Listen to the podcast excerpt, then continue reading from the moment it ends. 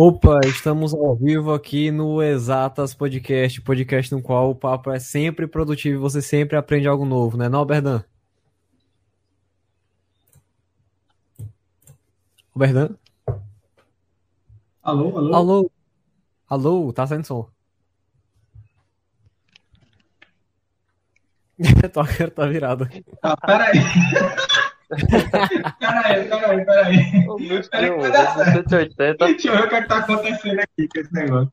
Só 90, pô, bota só 90. Cara, Tem eu uma não tô votação lá. conseguindo ouvir vocês direito. Peraí. Tá ouvindo não?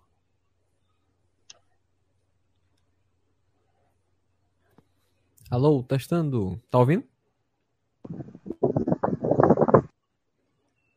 Uai, saiu.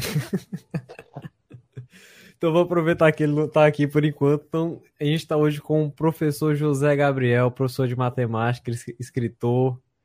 Massa demais. É, enquanto o Bertão não chega, José, professor, me diga como é que o senhor entrou nesse mundo assim da matemática, da escritura? Me diga como é que entrelaçou essas duas coisas.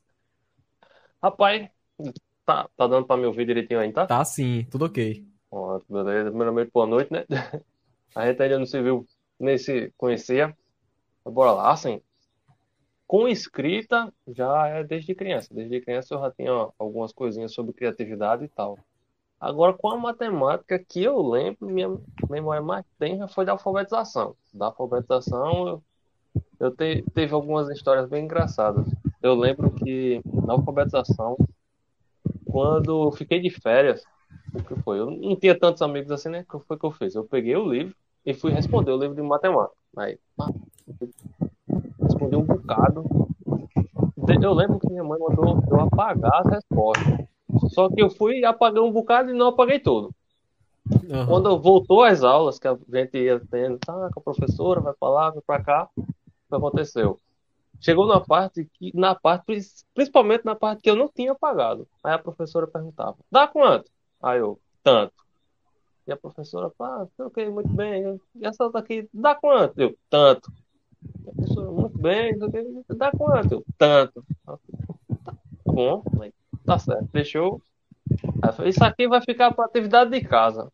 Eu já tinha feito nas férias, né? Não tinha o que fazer, né? Tava estudando, eu cheguei. Professora, ah, fiz. A professora olhou assim, você é muito sabidinho, aí apagou tudo, apague tudinho e vá fazer de novo. Caramba. É, fogo, só porque eu tinha respondido já. né? Esse, esse é o caso mais antigo que eu me lembro de ter com a matemática. O resto foi só ladeira abaixo. Depois de sair qualquer coisa é lucro, né? É, depois disso, depois de um cara no curso de alfabetização, bicho. Estamos aqui Rapaz- com o Berdan também. Uau. O convidado não sou eu. Cara, eu tava, eu tava com um problema aqui no fone de ouvido, pô. Eu acho que colocar o fone e o bicho saía na hora que eu conectava. entendeu? Desde 8 horas que eu tô tentando conectar e ele saindo. Aí eu troquei o fone de ouvido aí acertou agora, aí tudo bem. Ah, cara, que o João já fez a apresentação, né? Já tô chegando atrasado aqui. Aham. Pronto. Só quero deixar claro o seguinte, é, pessoal que tá assistindo, João, Gabriel, é uma grande honra ter você aqui, nosso mestre de RPG, colega de sofrimento aí na, colega de sofrimentos aí na, na universidade. O cara, ó, João, se liga, Gabriel, Gabriel, é o cara mais cagado pro lado negativo que eu conheço. Na moral mesmo. Não, não vou dizer não. A gente vai contando aqui enquanto a gente vai rolando a história. Mas só pra ter noção, o bicho, o bicho quase, quase perdeu o curso, faltando um período pra se formar. Foi. Ah, porque tem aquele, aquele tanto máximo, né? Que pode ficar no curso. Uhum. Con- Conta a história, Gabriel. tem Conta a tanta- história. Tem tanto moído, tem tanto moído, tem tanto moído. Teve, teve uma que eu precisei trancar para não perder o curso também, porque como eu estudava de noite, eu- meu curso era, era vespertino. Manhã e tarde, era integral, manhã e tarde, só que eu moro aqui no interior. E não tinha transporte para ir de manhã, só se fosse de Pilar, da outra cidade. De Itabaiana mesmo não tinha pela manhã, só tinha pela noite. Aí eu ia pela noite, só que o que ia dar certo? Aí eu pegava as disciplinas de noite. Aí o que acontecia? Eu só pegava naquele período que era o feirão. Porque tem a matrícula normal, tem a extraordinária e tem a última lá que é o feirão. Você O bagaço pega o que sobrou. A É isso mesmo. da, da matrícula. Aí teve um período, eu rapaz, tentei e não conseguia. Aí fui, botei, deu tudo indeferido. Aí tentei na segunda vez, tudo indeferido. Aí só fazia na última. Aí teve um período que eu fiz, não, eu só faço na última, vou deixar pra última. Eu esqueci de ler as letrinhas miudinhas que diziam, só, você só pode fazer a da feira da xepa se você tivesse feito a normal. Meu amigo, que muito bravo. Alberdão, eu, Alberdão fazia, Alberdão, corre lá, por favor, me ajuda aí, Alberdão. Vou lá, vou lá, vou lá. Foi tenso, foi tenso. Meu marido foi moído isso. E eu, e eu, fiquei, eu fiquei mais nervoso, assim. Claro que, que é muito fácil você estar de fora, né? Da situação. Mas tipo, era, faltava um período, pô. Uhum. E, e eu acho que da, da UFPB inteira, a pessoa que mais merecia se formar ali dentro era Gabriel. Na moral mesmo, pela. pela... Não é puxando sabe porque você é convidado, não, sabe? Mas sua, sua força de vontade. E aí, é, aí aconteceu esse moído aí, mas foi bem, foi bem tenso. Eu fiquei, como assim, boy? Não pode não acontecer isso, não. Falta um período só. Teve período. esse, teve, e teve o do. E teve o do que eu ia perder, foi, que eu ia pedir, como é que se deu? Foi do tempo, chegou no tempo de pedir a prorrogação. Só que você só podia pedir um período antes. Aí eu fui lá na coordenação, falei ao professor, não, não é assim não. Você pede quando você estiver no último curso, no, no último período. Tá certo, professor. Aí chegou no último período, não é, você só pede quando não dá pra você apagar. Tá certo. Aí quando chegou no finalzinho que eu fui, não, já acabou o período. Ah, meu Deus, e agora? foi, foi resenha. Mas graças a Foi Deus, graças ao professor, professor Antônio Salvo, coordenador, ele me ajudou, a gente conseguiu, batalhou direitinho, eu consegui terminar. Consegui a prorrogação e terminei. Mais moído foi com o professor Eduardo, que foi meu orientador. Eu passei, passei, foi dois períodos. Eu tinha chamado ele antes, quando eu ia pedir a prorrogação. Aí quando não conseguia a prorrogação, eu pedi de novo. Aí passei, foi três períodos esperando para poder fazer o trabalho de conclusão. Foi moído. Eu lembro que E pessoa apresentou online. Ainda apresentou em vídeo, não foi? foi. Aham. Aí eu lembro que uma pessoa perguntou ao professor, professor, o senhor pode me orientar? Aí ele, ele fez, ah, aquele menino ali, ó, rapaz, dois períodos que tá me esperando pra começar o TCC e não conseguiu. Foi Eu, eu, eu fico imaginando a pessoa passando pelo curso todo de matemática, lá sofrendo, um monte de matéria difícil e o cara tá por um triz de não conseguir terminar, pô. Eu fico imaginando uma coisa dessa. Foi moído, foi moído. Foi luta, o Alberto sabe das lutas. Era resenha, a gente matava a aula pra estudar. Pra estudar. É. Cara, na moral, se eu, se eu pudesse escolher um dia um professor de matemática pro meu filho, seria, seria Gabriel. Sério mesmo. Ele sabe disso que a gente Não, sempre conversa sobre, sobre, sobre a matemática, pai. Eu compartilho muito da visão dele e, e acho que ele é muito mais, como é que eu vou dizer? Não vou dizer melhor, porque no professor cada um tem seu estilo, né? Mas eu vou dizer que, que é um estilo meio diferenciado do negócio, tá entendendo? Ele tem uma visão, uma visão de quem gosta mesmo da matemática. Se tu, se tu acha, Neto, que eu faço as perguntas teóricas e pá, e faço comentário, tu não conversou com o Gabriel ainda, não. O bicho puxa um, um negócio nada a ver do caramba de vez em quando, velho. Aí tá. Chegava na, che- chegava na sala e tava assim, riscando a mesa, na, a mesa da. A mesinha, né? Da cadeira. Tá fazendo o quê, Gabriel? Eu disse, não, eu tô pensando nessa, nessa questão aqui. Eu disse, aula, Gabriel. Não, aula, veja, vamos resolver primeiro isso aqui. Passar onde é que o professor chegou na demonstração que o professor tava mostrando ali. Meu velho, presta atenção no que ele tá dizendo. E o bicho tá, não, pô, eu quero fazer primeiro e depois eu vejo como é que faz. Eu taca a moleque, peraí. Era Caraca, aí sim. E, e- resenha, aí, é, é tipo assim, chama mais de José ou de Gabriel ou de José Gabriel? Pode chamar de Gabriel mesmo, não tô acostumado. Chama de Gabriel. Então, Gabriel, assim, quando o Alberto falou e tal, que tem um jeito diferenciado, quando tu vai, por exemplo, planejar uma aula, como é que tu pensa quando tu tá planejando uma aula? Na problemática. Na maioria das vezes, quando eu vou iniciar um, um conteúdo, é na problemática. O que é que eu posso trazer? Exemplo prático, aplicação. Por exemplo, eu lembro que teve uma, foi uma aula de, de seno cosseno, trigonometria. Aí aquele, um, um exemplo bem besta, né? Com a angulação lá da escada que você pode colocar para o bombeiro poder subir e salvar a pessoa que está lá no, em tal andar que tá pegando fogo, pronto. E daí você já começa a história. Aí você faz o desenho no quadro, faz o, o faz o prédio pegando fogo, desenha a mulher se descabelada lá, gritando por socorro e faz. É. Com função, a pessoa trabalha essa questão do táxi, por exemplo. Aí diz, pronto, se eu for daqui da minha casa, lá pra escola, quanto é que custa? Aí eu boto uns valores bem absurdos, as meninas, tá, professor, nem assim também, é um estudinho. É bom é você pegar. Quando você consegue conquistar a amizade dos alunos, é que você dá para trabalhar um pouquinho mais. É, você ganha um pouco mais de confiança. Entendi. Não sei se vocês dois têm isso aí, mas tipo assim, ó. Porque, tipo assim, eu vejo que, por exemplo, tem professor que ele vai ensinando assuntos e ele vai, vai, vai escrevendo, escrevendo, escrevendo.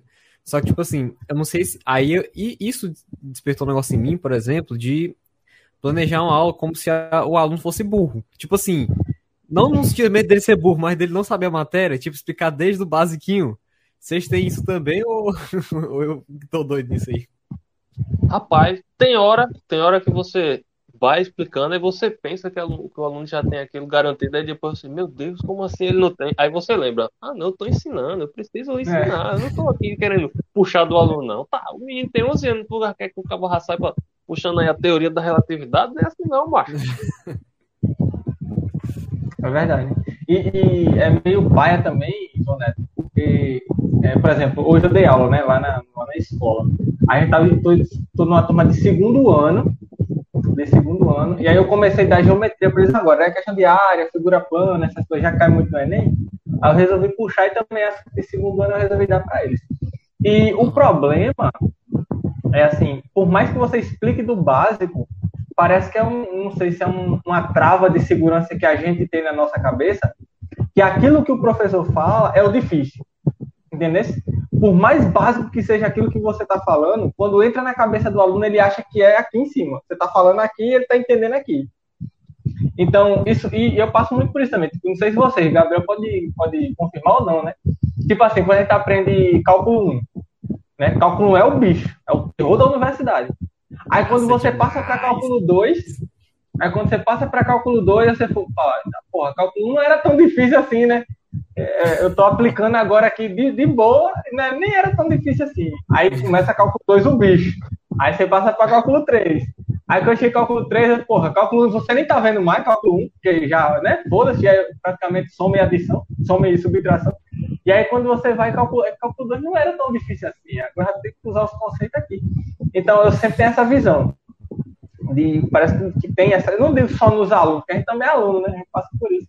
Aí tem essa trava que, e, tipo, na aula de hoje, é, para ensinar a área, a área do retângulo, base vezes altura.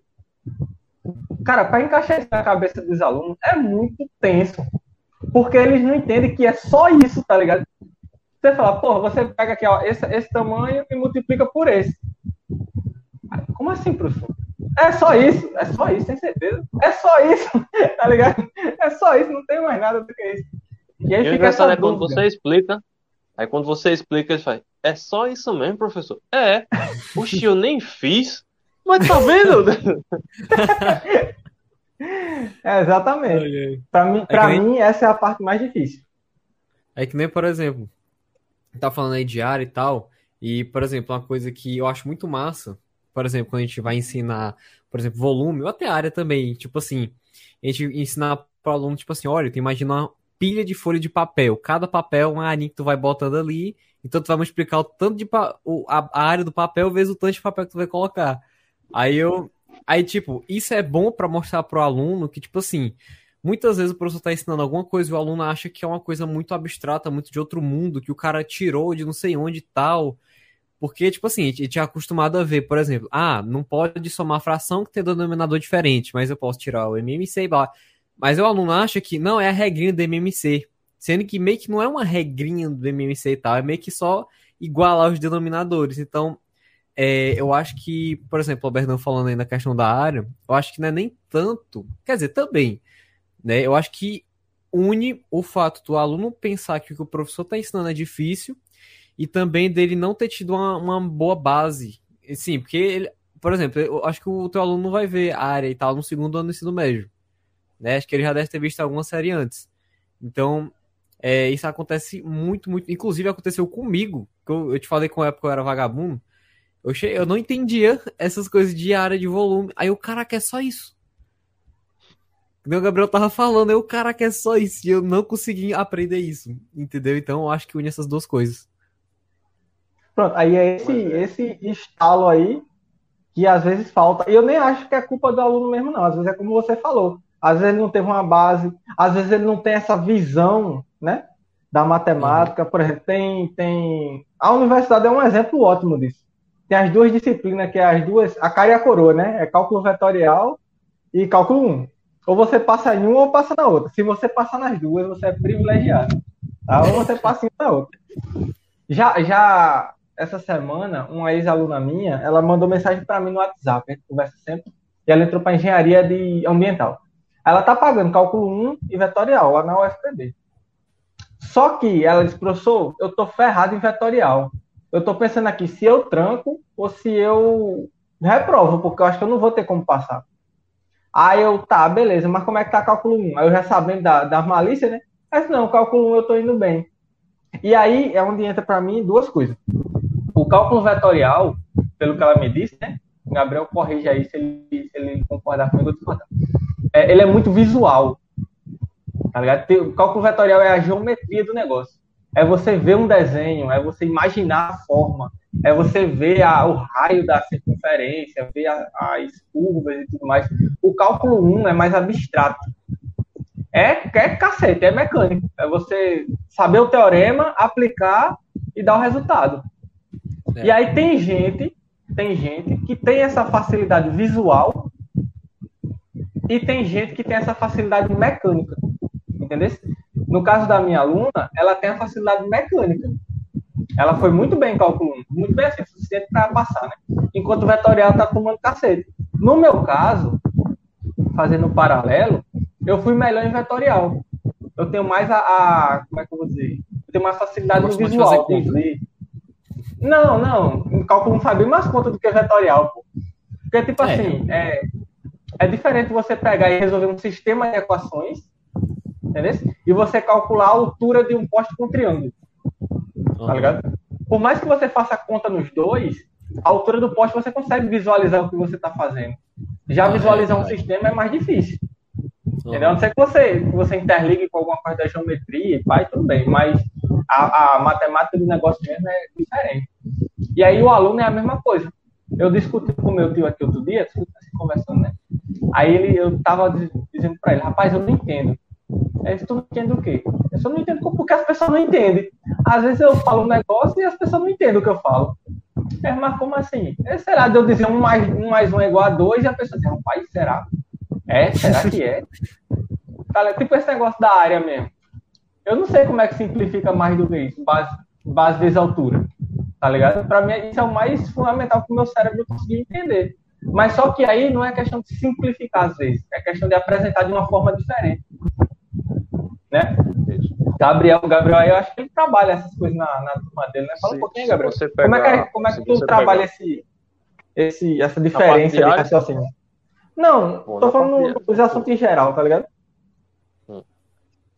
Pegando o exemplo da área que tu tá dizendo, a gente pode trabalhar utilizando, por exemplo, um exemplo básico, a questão da cerâmica. Você dizer quantas cerâmicas encaixam em tal formato. E ali ele já começa a ter. Qual o formato da cerâmica? É um quadrado. Pronto. Então, a área basicamente é isso. É quantos quadradinhos que a gente vai conseguir encaixar naquele desenho. Daí você. Por isso que o nome é metros quadrados. Você já começa a, a destrinchando um pouquinho. E como é que a é. gente faz? Não é só contar aqui, depois multiplicar por baixo? Pronto, base vezes altura. Acaba tem, tem que ter imaginação, tem que ter imaginação. É como lá em vetorial. Em vetorial você tem que ter imaginação. Se você consegue imaginar o campo vetorial, aquelas paradas todas, eu estou dizendo que você é doido, não. Estou dizendo que você tem um, uma inteligência, como é que se diz isso? Uma inteligência espacial boa. Aí dá para trabalhar com isso. Aí fica mais fácil. Já em cálculo, você tem que ser um, um mestre das manipulações algébricas ali. É. Conta facinho pra baixo. Imagina tu ensinar a área com, com cálculo. Tipo, ah, pelo teorema de Fubini, tem a para cima, e o que tiver em comum entre os dois é a área. Levantou um aluno Já e saiu assim, tchau, professor. Não, pô, me melhor, melhor. Você, você chega pro boy lá do, do fundamental vendo área pela primeira, pela primeira vez na vida, você fala, ó, qualquer área que você imaginar, você calcula com integral. E aí ensina integral para ele. Tá ensina ele a integrar. não, não, é, não é o meio mais genérico possível? Muito simples. É, realmente. Pega aqui a integral, ó. Pá! Soma. E o que é integral? Integral que eu saiba é aquela creme crack que ajuda a. a... É fogo, amigo. É fogo. O leite integral. É. Aí tu falou, pelo que tu falou aí, Gabriel, dá pra, dá pra falar da importância do material concreto, né? Do aluno uhum. pegar o objeto, do aluno ver. Porque por mais que a gente fale um quadrado, cara, o que vai entrar na cabeça dele é a palavra quadrado. Não vai entrar a forma quadrado. Então vai ter que pegar a forma quadrada e dizer, meu filho, isso aqui é um quadrado. Se você quebrar essa bexiga no meio, você tem dois triângulos né? Por isso que a área. E dependendo do quebrado, ele pode sair aí do trapézio ali, pode sair. É, então. É por isso que a, base, a, a área do triângulo é base, base vezes a altura dividido por dois, que é metade. Você corta a metade bem certinho aqui, ó. Tchau. Aí é, é meio pai. Mas conta pra gente aí, Gabriel, qual foi, qual foi a, vou deixar tu comentar, mas só pra não esquecer a pergunta. Qual foi a maior dificuldade que tu encontrou assim para ensinar um conceito para algum aluno? Já passou por isso? Alguma coisa assim que tu bateu cabeça para tentar fazer o aluno entender? Ultimamente, ultimamente não. Desde que eu comecei a ensinar, desde que eu comecei a ensinar, é só interpretação. Interpretação é que fica muito complicado. Quando a gente pega uma questão, por exemplo, em texto mesmo, o aluno interpretar é onde fica o problema.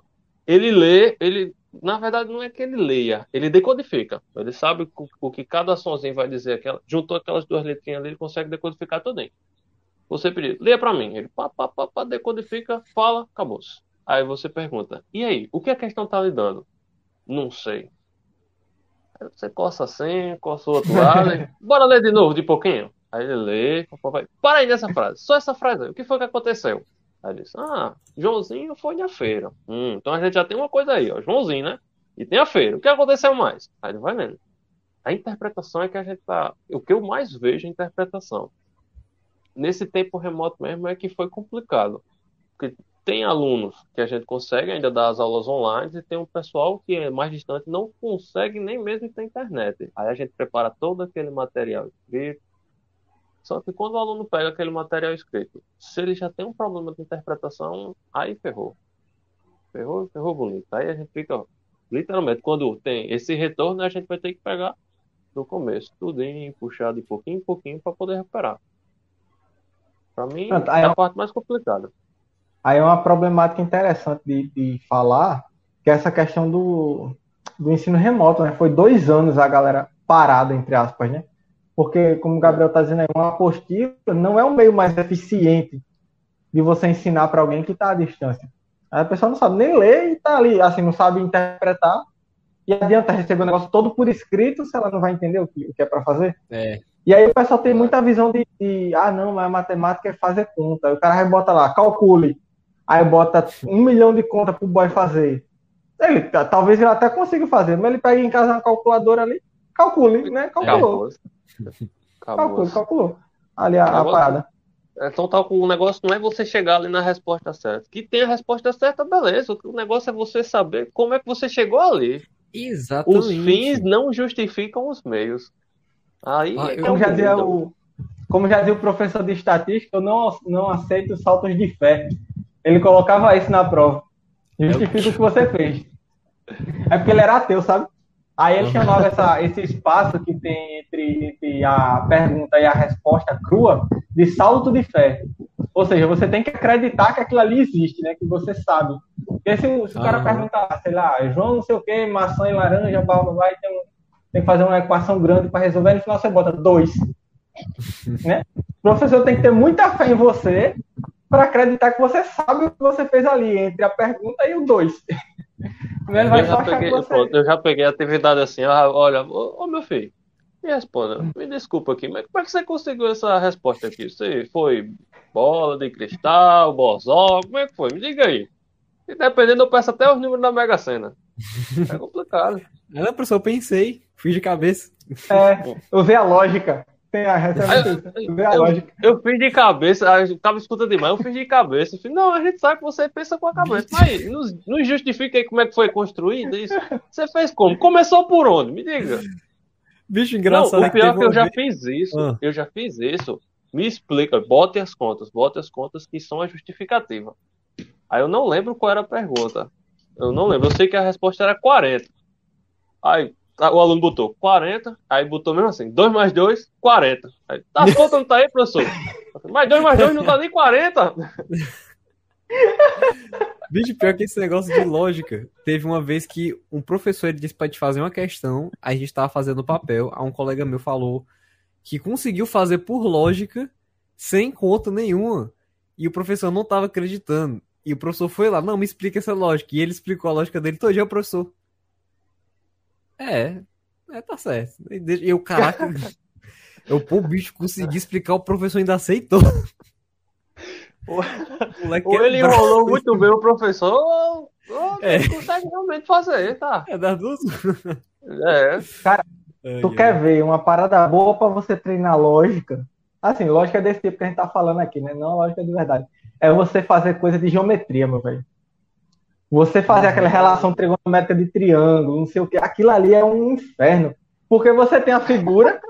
Gabriel já tá acostumado, a gente aperreava direto. É, como é que é as paradas lá do Papi Man, né? Tem, uma, tem umas questões que era assim. É, Zé. Ele dava um triângulo cheio de traço por dentro, aí calcula a medida não sei de que lado, um canto que tinha lá que ele queria. Só que sem número nenhum, tá ligado? Aí o cara tinha que deduzir, tipo, ah, isso aqui é um triângulo equilátero, aí pá, a medida do triângulo equilátero é o baricentro, não sei de quê, e o cara tem que sair deduzindo as coisas de acordo com os conceitos que você já sabe. Aí pega esse, pega É. esse lado que é igual esse daqui, é congruente com É, esse daí, é, esse ângulo, congruente, aí eu esse ângulo bate, é ângulo oposto, aí puxa aqui, o transversal tem um eixo de paralelo, só vai- é tanto, pá! É tanto, é. Meu irmão, Pior esse que não tipo de como pegar. Pior que não teria como pegar, tipo, metade de uma questão. Porque Ah. o cara vai sair nos risquinhos. Ah, isso aqui é igual a esse, faz um risquinho, um risquinho, esse ângulo aqui é tanto, tanto. Aí, sem conta mesmo, conta, ele chega, ah, quanto é esse ângulo? Aí não dá nem pra pegar meio ponto, entendeu? Porque não tem conta. Exatamente. Quando eu vejo questão desse tipo em prova, quando eu vejo questão desse tipo em prova, eu pego a régua. Eu vou lá e, e, mido, né?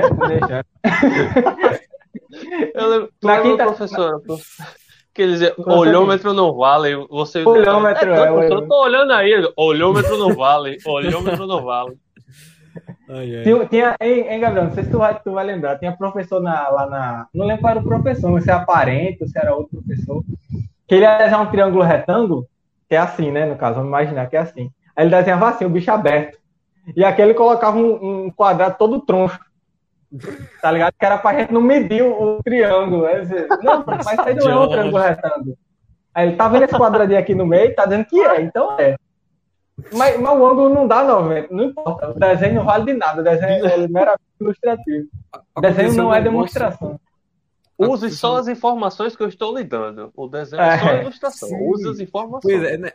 É só um detalhezinho. Teve uma vez na aula de geometria analítica, o professor meio que falou: Olha, você tem que. fa-" Era uma questão com triângulo e tal, desse jeito aí. E ah, você tem que fazer tal, triângulo é retângulo. Aí eu meio que. Eu peguei todas as informações, eu expliquei pro professor: Professor, por causa disso, disso, disso aqui. Aí eu fiz as contas e mostrei pra ele: Isso aqui não é um triângulo retângulo. Aí ele, mas é pra você fazer como se você. eu, mas isso não é um triângulo retângulo. Não tem a mínima possibilidade disso aqui ser um triângulo retângulo. E o bicho tá teimando. Eu, caraca, bicho. Mas, tipo assim, ele era, já era mais idoso? Eu, não, tá bom, deixa. Vou discutir. Tá, mas peraí. Peraí, vamos não lá. vou vamos estressar ele não, senão o coração falha aí, ó, é o problema É. depois. Deixa, deixa, deixa eu perguntar, é, João.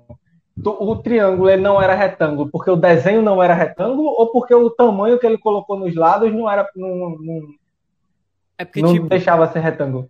é porque, tipo, ele só conseguiu fazer a questão porque ele considerou o triângulo retângulo. Só que Hum. pelas informações que a questão dava, eu provei pra ele que o triângulo não era retângulo. Eu fui, tipo, Ah. Eu não lembro se foi medindo o lado, se foi vendo o ângulo, mas tipo assim, eu sei que chegava no momento que não dava pro triângulo ser retângulo, e ele só conseguiu fazer a questão porque ele falou: "Ah, como esse triângulo é retângulo?" Aí eu: "Não é retângulo."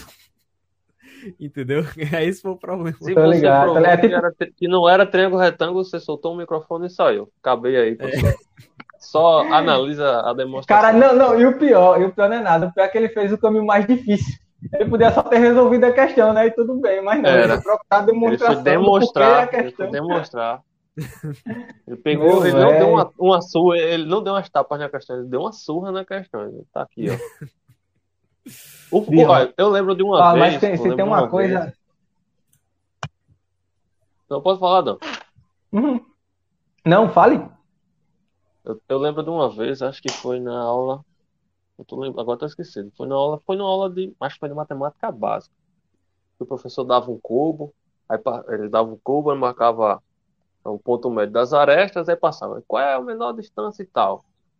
Aí usando tanto, tanto, sei o quê. Aí no meu eu fiz tudo direitinho, deu diferente. Eu falei, professor, tá- o negócio aqui tá diferente. Ele fez, não, isso tá errado, é assim. Isso na universidade. Eu, não, professor, não consegui vou fazer aqui direitinho, tá, tá dando assim.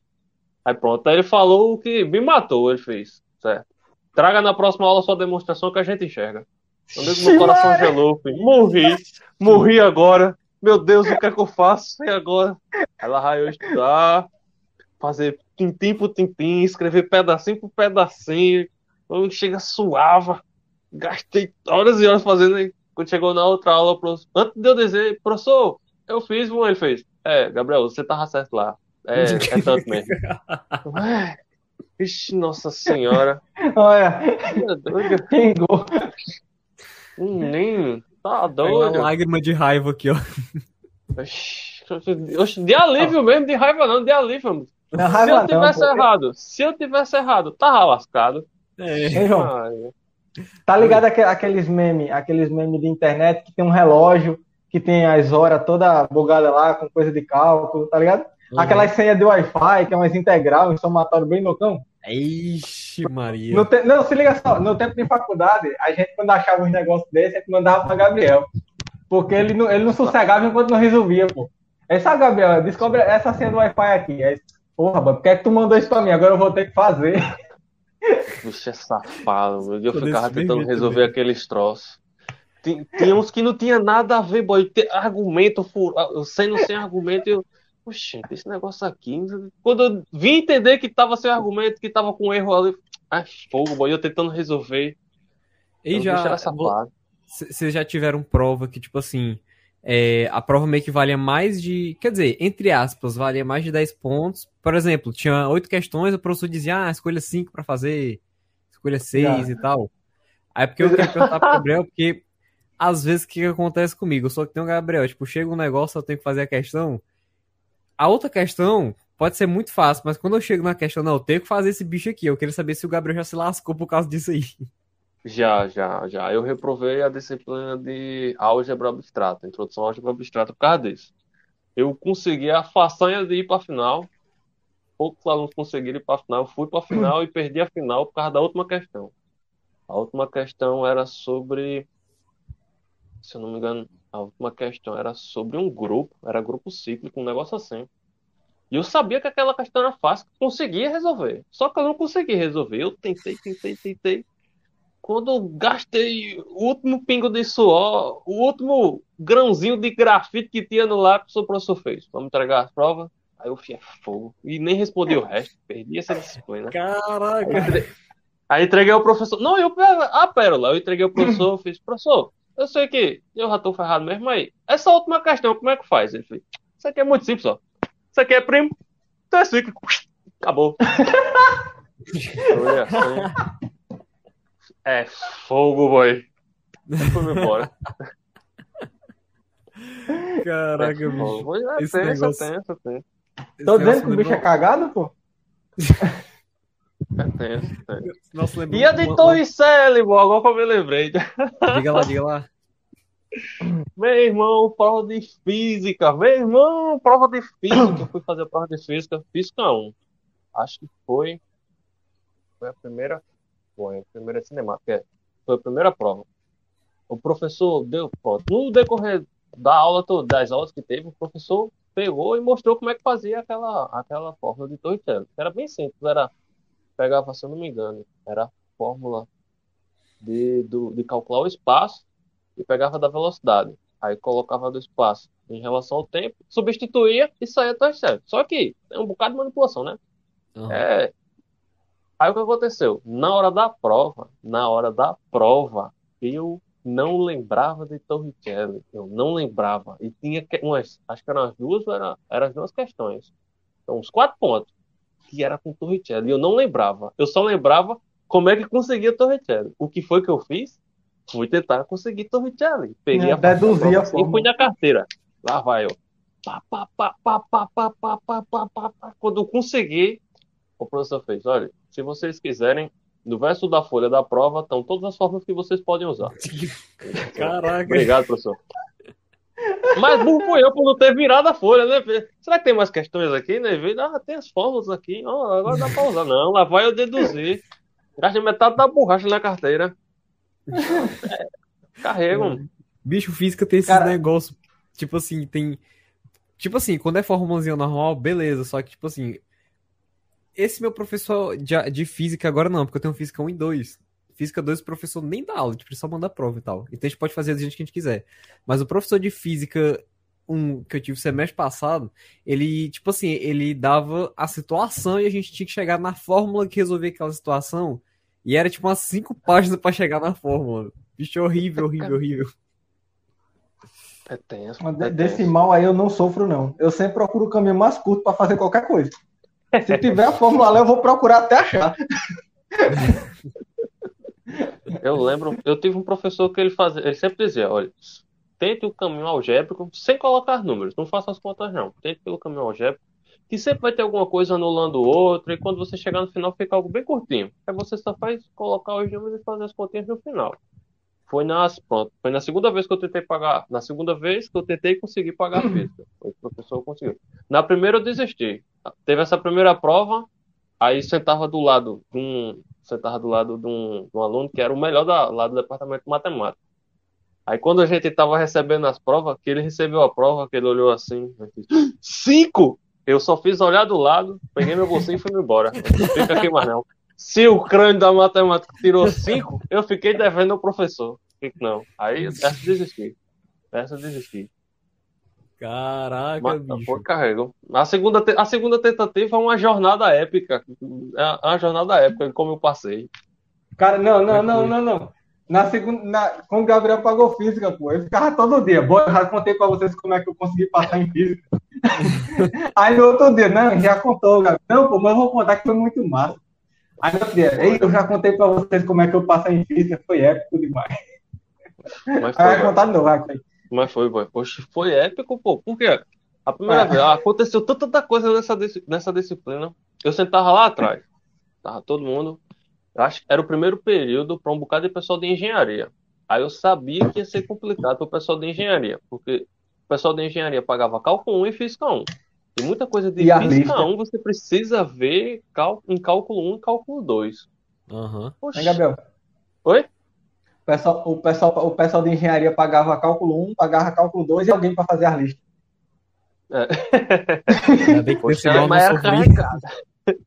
Mas era carregada, era carregada. Ei, não, A mas na moral, prova- na moral mesmo. Lá no. no... Então, quando eu tava na faculdade, né, o pessoal de engenharia tem uma forma de pagar pra fazer lista da porra. Tipo assim, a turma de engenharia era muito unida.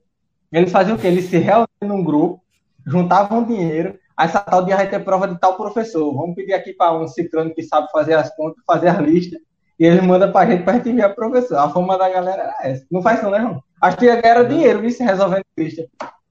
Rapaz, ô, chega um monte de gente querendo que eu resolva a lista. Bicho, Ó, tá tem- Dá, dá, dá dinheiro, boy, dá A dinheiro. pessoa, a pessoa chegou em. Eu tava comendo, tipo, um sanduíche mó gostoso. Aí a pessoa. Eu senti meu celular vibrando de mensagem mesmo. Aí quando menos espera, a pessoa liga. Aí eu, meu Deus do céu. Tipo, 8, horas da noite. Aí eu fui atender. Alô, com a mão.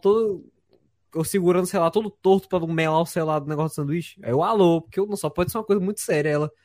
Oi, você poderia ver a mensagem que eu mandei no seu WhatsApp? Aí eu. Meu Deus. Aí eu fui ver o WhatsApp. Aí a pessoa, não, é porque eu tenho uma atividade de estatística pra mandar já já. Eu queria saber se você poderia resolver quanto você cobra.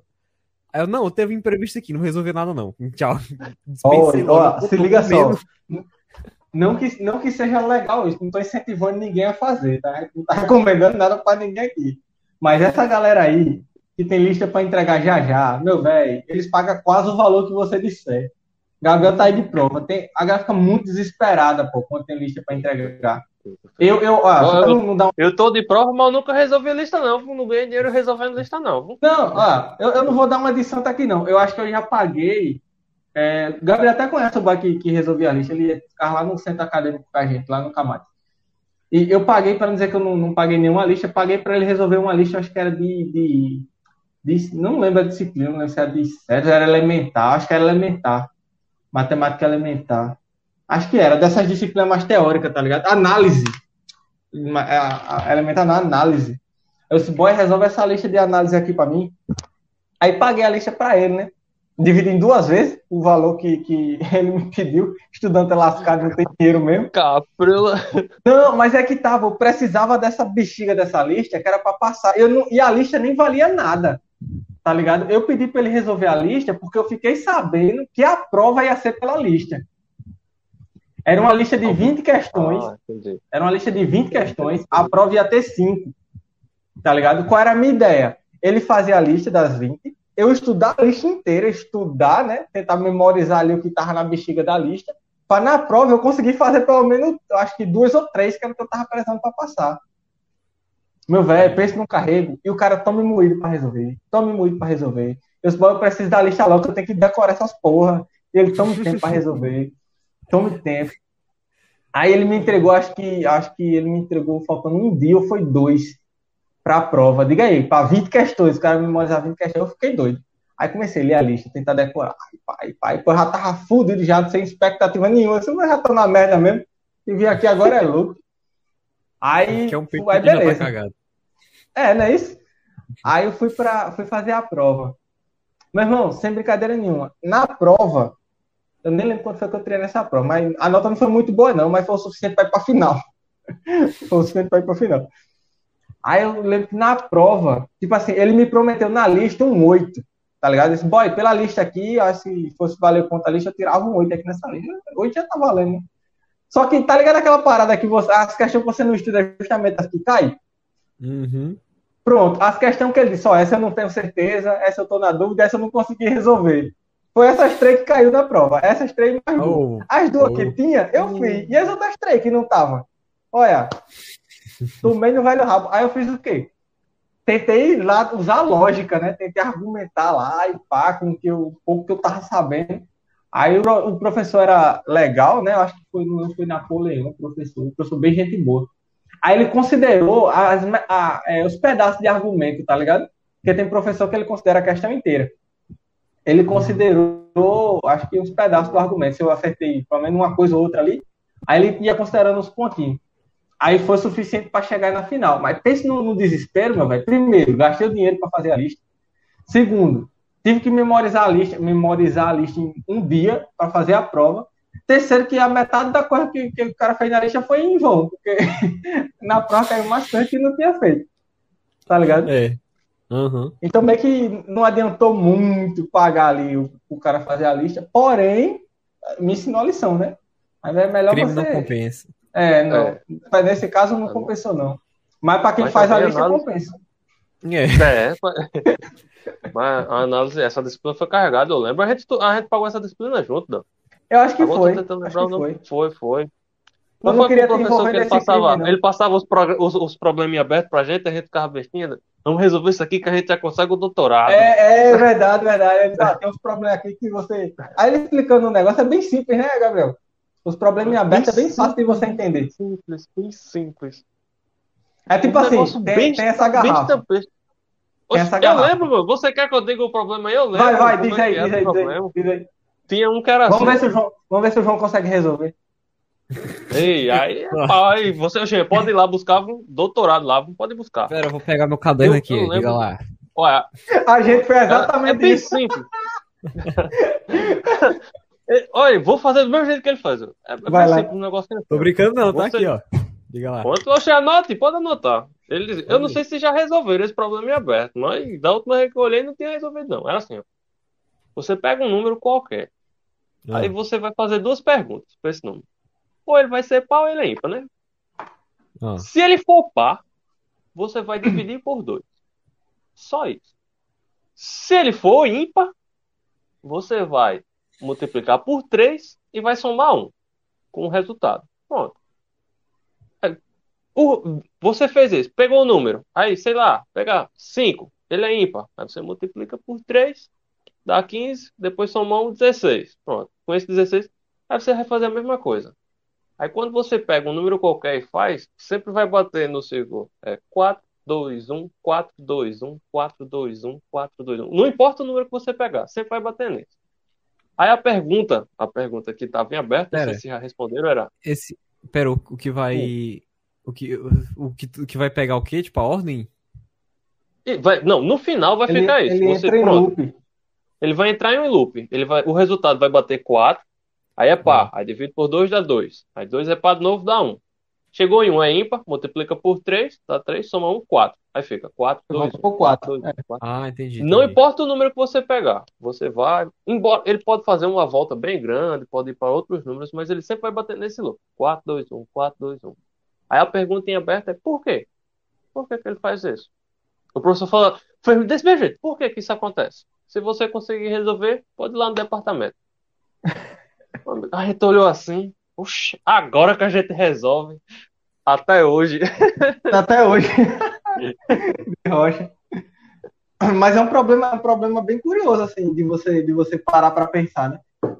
Que é muito, é muito Esse- interessante.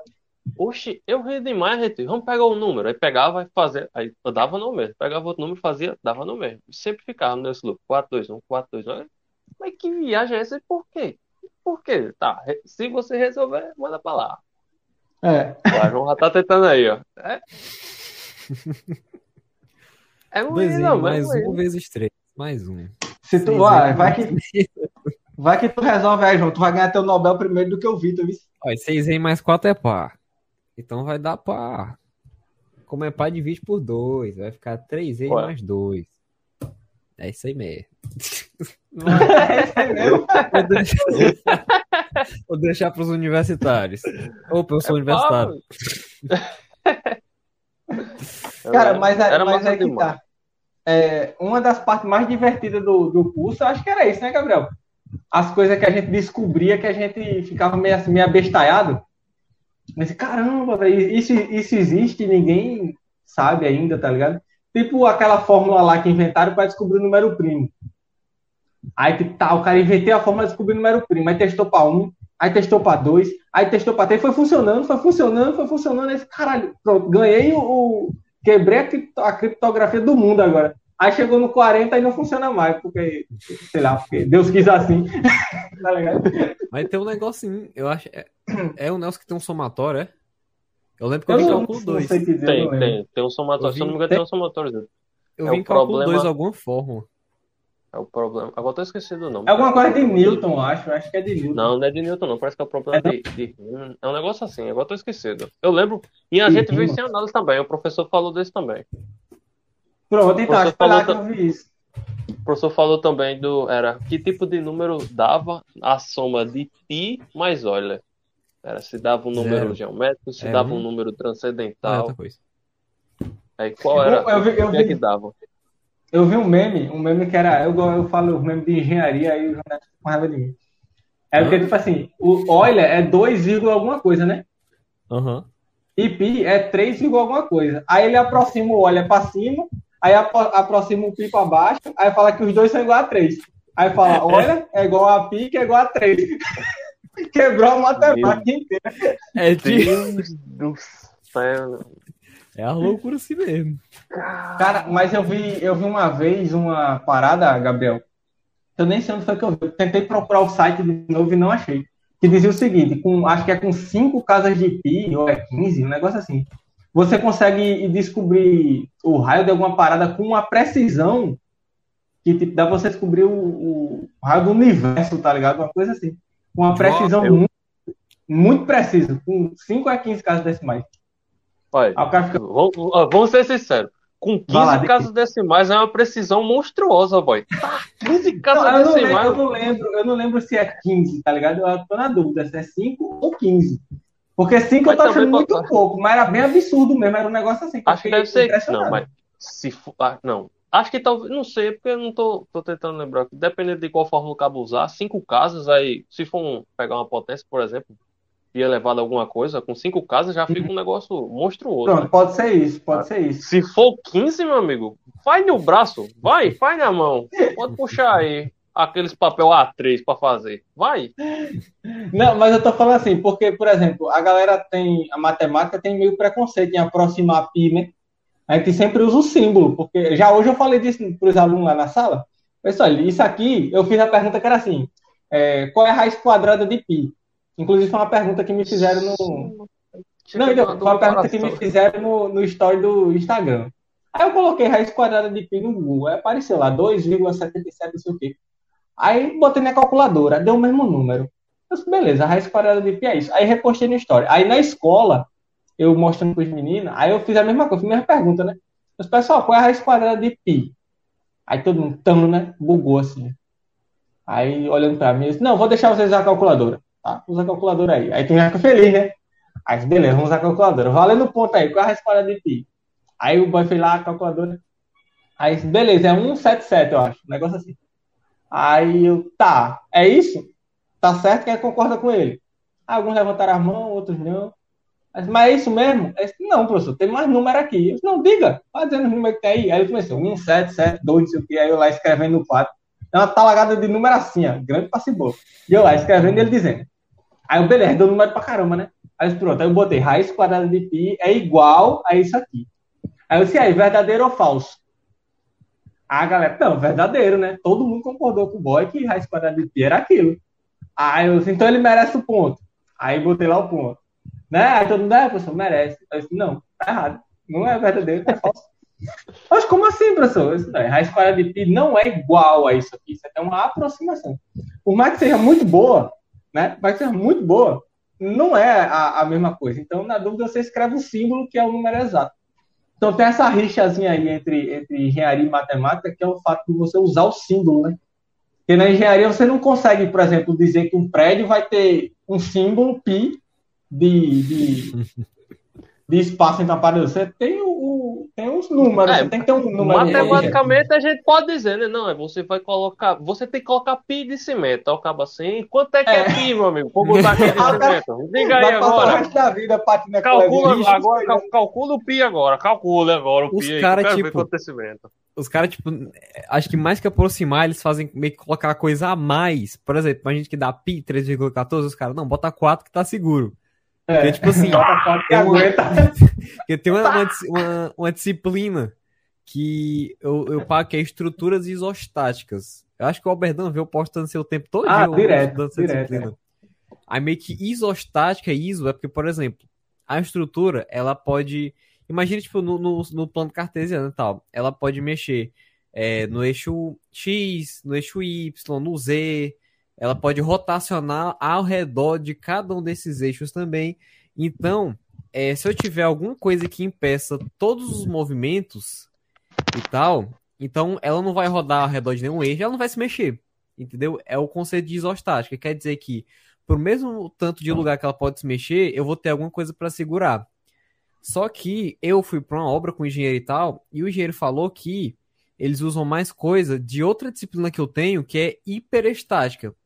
Hiperestática é meio que tem mais coisa segurando do que pra onde a estrutura pode se mexer. Ou seja, é uma coisa mais segura, entendeu? Aí o, o cara fala, não, aqui a gente usa estrutura hiperestática mesmo, porque se for isostática, isostática, como é o mesmo tanto, tem que ser a coisa muito precisa, entendeu? Tipo, ah, aqui precisa segurar tanto, aqui precisa segurar tanto, aqui precisa impedir a rotação de tanto. Aí o cara fala, tipo, não, usa hiperestática, bota mais coisas aí, que aí não tem problema. Ou seja, se tivesse um negócio lá, tipo, sei lá, 13 pi, não, bota, sei lá, uns 50 aí pra segurar. Entendeu? Tô entendendo, tô entendendo. Mas essa, na prática, quando você vai na prática, o negócio é diferente. Quando você vai na prática, o negócio é diferente. Por exemplo, eu lembro, tava lembrando que foi uma mãe de um aluno mandou um probleminha de matemática para mim. Que era, pra, era, deixa eu ver que eu lembro direito. Era comprar umas peças de um. Caramba, como é que era o nome? Então, agora tô esquecido. É como se fosse uma fitinha que colocava em uma toalha e tal. Aí dava a metragem todinha do rolo. e ela queria saber para quantas, quantas toalhas dava para fazer. Mas beleza, aí quando você vai lá nas contas, aí dava, dá para 46,6 toalhas. Aí é que tá. Quando chegou no resultado, eu falei, opa, aí tem um negocinho aqui. Primeiro, 46,6 não é um número inteiro. Será que essa, essa fita ela pode ser remendada? Porque tem certas coisas que no âmbito da costura você não pode remendar. Tem que ser um pedaço inteiro. Aí eu fiz. Aí aqui é que bate o um problema. Na, na matemática dava lá, pá, 46,6, acabou. Mas aí que tem que ter aquele contexto para você ver qual o número que realmente uhum. se encaixa. Se é um número inteiro, se vai pegar o número decimal. Aí que tem, você tem que ter aquele cuidado quando você vai realmente aplicar. É que nem tipo aquelas questões do Enem, sei lá, que tu vai ter que pagar a prestação. Aí, aí até, até a questão fala, tipo, qual a prestação, sei lá, a, a prestação mais perto que você tem. Porque, tipo assim, aproximadamente qual prestação que você vai ter que pagar para ter um desconto de tanto e tal. Aí, sei lá, a resposta dá tipo 21,40 e 3. Aí, não, tem que pagar 22 e tal. Porque não existe prestação 21,43. Eu lembro, eu lembro ah, da questão do Se Enem você for era... pagar, leve dinheiro passando. Você vai pagar, leve dinheiro passando. Que qualquer coisa você já tá com o negócio. É. Melhor, melhor sobrar do que faltar. Eu lembro de uma é. questão que eu fiz uma vez numa prova. Eu não lembro se foi no Enem ou se foi num concurso. Acho que foi no Enem. Que, não, não sei. Que eu, eu vou falar besteira aqui. A galera vai pensar no Enem não tem a questão, tá ligado? Mas foi alguma prova que eu fiz. Que era um caminhão. Aí você tem que calcular quantas viagens o caminhão ia dar para carregar uma certa quantidade de terra de um lado para o outro. Aí você fazendo uhum. as contas, dava um número quebrado, que dava, sei lá, 22,5 viagens. Aí tinha a opção lá, 22,5. Só que, porra, não, não tem como o caminhão dar meia viagem, né? Tem que dar a viagem completa, tá... mesmo que seja para levar metade da carga. É porque a, a, meia viagem é porque ele só ia e ficava, pô. Ele já terminou a areia e ficava por lá mesmo. Só se meia for. viagem. Só se for isso aí. Aí pronto, aí muita gente marcou 22,5. Eu acho que se eu colocasse isso numa prova, a galera que conseguir resolver, eles iam marcar 22,5. Uhum. Mas é que tá. Se quem marcasse 22,5 ia estar tá, ia tá certo, ou se o cabo marcasse 22 ia estar tá certo. Qual dos dois ia estar tá certo? E aí? E aí? Aí você que tem que. 22? Sim. Não, e 22 e meio. Tá errado 22, oh, 22, não, 23. 23. 22 e é, meio 23. 23. Aí é que tá. Aí, tipo, o cara aí, tem que... Mas, professor, e se, quem, e se o motorista morasse no areal? Ah, então é, então é 22. Ei, boy, tem isso, isso. Acontece pra pôr esse negócio também. É por isso que o. É por isso que quando a gente vai ver a questão do Enem, tá tipo, des, desconsiderando não sei o que, é considerando que tal coisa, porque senão o aluno, ah, mas se fazer, se acontecer isso aqui e aquilo ali. Acho que é por isso que aquela questão, acho que foi do Enem 2020, eu acho que foi 2020, de tem uma questão anulada para 2020. Eu acho que era até de probabilidade. Ou era de combinar. Eu acho que era de probabilidade. Parece que era de. Como é o nome daquele negócio? De... Ah, amigo secreto. Teve uma questão que foi anulada de amigo secreto. Que meio que era. Tinha um casal. E qual a probabilidade. Não, quanto. Enfim. A gente, a gente tinha que organizar um, um, um homem e a mulher, tipo, nas extremidades do amigo secreto.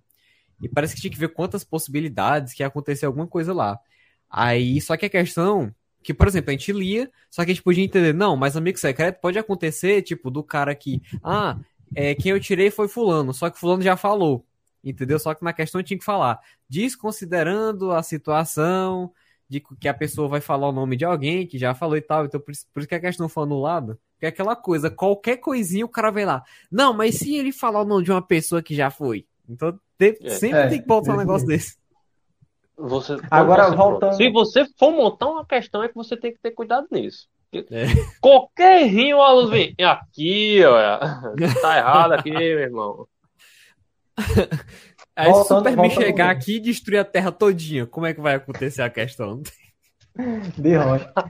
Voltando aí na, fala, na outra fala que, que, que eu ia falar antes que o Gabriel disse, não, fale, eu disse, não, fale você. Era justamente isso que eu ia dizer uma coisa que a gente aprende é, e é até difícil na vida, né, na vida real, acho que quem faz matemática sofre um pouco com isso, não sei no caso do Gabriel, mas eu sofro bastante, que assim, quem faz matemática aprende a trabalhar com definição, certo? Então, se eu chegar para o Gabriel aqui e dizer, Gabriel, considerando que essa parede atrás de mim aqui é azul, faça isso, isso e isso.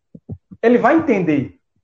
Por mais que a parede não seja azul, ele é, beleza, se a parede for azul, eu vou ter que fazer isso que ele falou. Ele vai fazer. Mas vai dizer isso para uma pessoa, assim, entre aspas, normal, né? Que não, que não estudou matemática, ela vai passar o resto da vida, mas essa parede não é azul. Essa parede não é assim. Eu disse, pô, não importa, é meu velho. Filosofando. Tá é igual, é, é, é, exato, é a filosofia do negócio. A matemática, por isso que o pessoal fala que matemática é meio duro, né? É meio frio, porque o, o preto é preto e o branco é branco, tá ligado? Uhum. Assim, considerando que um mais um é igual a três. Tem isso ou não tem? Não acontece umas paradas assim, Gabriel? É o que, rapaz? Tá, acontece, pô. Eu, eu imagino que, que, tipo. Se você entregar, por exemplo. Pronto, não, exemplo, pega lá no Z2, pronto. Z2. Então, um mais um é zero. Acabou, é, é assim. Acabou, é. Agora faça isso aqui, isso aqui, aqui. Aí você tem que utilizar aquele dali. Porque aquele dali você tá assumindo que é verdade. E o que quer dizer Z2? Você... ah, o Z2 é um conjunto que tem somente o 0 e 1. Um. Tem dois elementos. Aí, para ele ser fechadinho, aí você só... tem que estar tá todo mundo lá dentro, né? Se você ah, soma, entendi... tem que estar lá dentro. Aí, eu entendi um a um, lógica do mais igual é. Entendi. entendi. E, e, e, quando você, é, você soma, aí divide por dois e pega só o resto. Aí o resto só pode ser ou zero ou um. É. São os números é, que você divide. É o resto dos números dividido por dois, né? Você divide uhum. o número por dois, o resto pode ser zero ou um. Aí tem o Z3, tem o Z4, tem o Z5, tem. Isso aí é análise real, é? Rapaz, isso eu vi. Eu vi. É em elementar, não foi? Eu, foi? eu, não, elementar eu vi. eu vi. Agora eu vi também introdução à álgebra. Introdução à álgebra abstrata. Na, na primeira e na segunda vez. Acho que eu lembro de ter visto aí matemática elementar. O professor chegou na turma, aí disse, pessoal, escuta, o professor chegou na turma e disse, pessoal, quanto é que é um mais um? Aí galera, todo mundo já com medo, né? De, depois de levar uma lapada em cálculo. Quanto é que é um mais um? Aí o pessoal assim, porra, pessoal, um mais um? Aí eu penso, ah, dois, né, professor? Dois. Aí todo mundo é dois, né? Dois, é dois, é dois, professor. É dois. Aí mundo concordando nisso, não, depende. Aí pronto, aí fudeu. Aí ninguém sabe não o que é que vai fazer também. Como Você assim, chuta o balde e pá. Acaba de é acabar com a vida do aluno. Eu sou burro, não sei de nada. É, você chuta, chuta o balde, ele pega a bolsinha e vai-se embora. Aí ele apresentou o conjunto aí que o Gabriel falou, que deveras, para mim, foi um dos conjuntos mais interessantes que eu conheci, porque foi a partir daí que eu entendi que o que importa é a definição do negócio. Tá ligado? Se, um, se no caso a matemática ela é feita com sistemas axiomáticos, né? A partir deles. Uhum. Se o seu sistema axiomático ele está baseado numa premissa falsa, o resto vai ser falso. Mas você consegue construir uma teoria em cima disso, mesmo sendo falso. Tá ligado? Uma teoria que faça sentido dentro dela mesmo. Ah, lembra, é né? Parte... Se, ele, se, ele, se ele foi construído direitinho, porque quando você coloca um, um axioma, um, um, axioma lá que, vem, que seja falso, alguma hora ele vai bater de frente. Alguma vai, é, hora exato. ele vai dar uma contradição. Alguma é, hora ele vai provar por absurdo, né?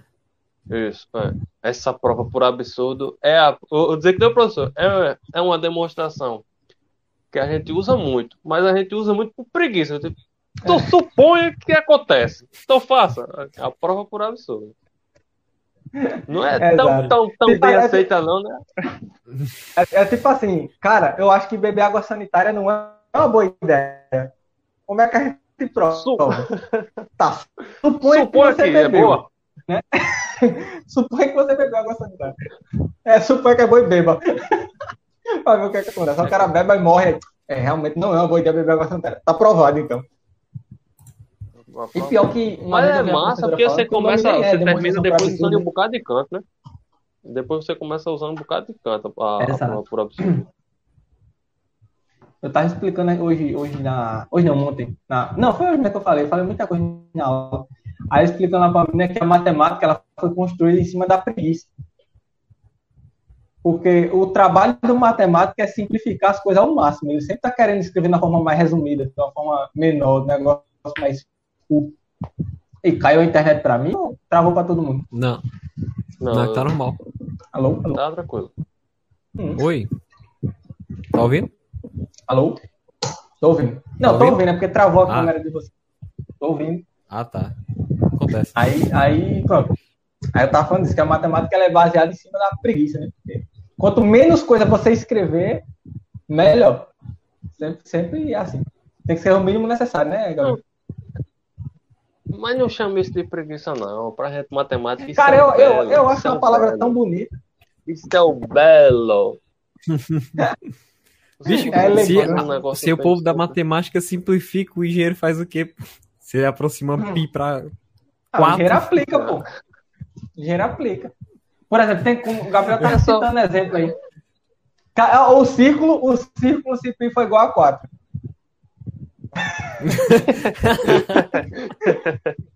Aproximadamente círculo é um quadrado. Dessa, É. dessa, dessa disputa de, de, de engenheiros por matemática, lembrou de uma resenha que aconteceu na, lá na universidade. Tava eu e um amigo da gente, Lucas Pinheiro, lembra, Alberlan? Tava Lembro. eu e Lucas andando, a gente ia pegar o ônibus, aí a gente andando, e a gente conversando, Eu né? já já. Rapaz, Vai lá. Rapaz, o negócio aqui tá, tá, tá meio complicado. Rapaz, a gente tem que aprender matemática aqui na tora, não tem demonstrações desse negócio.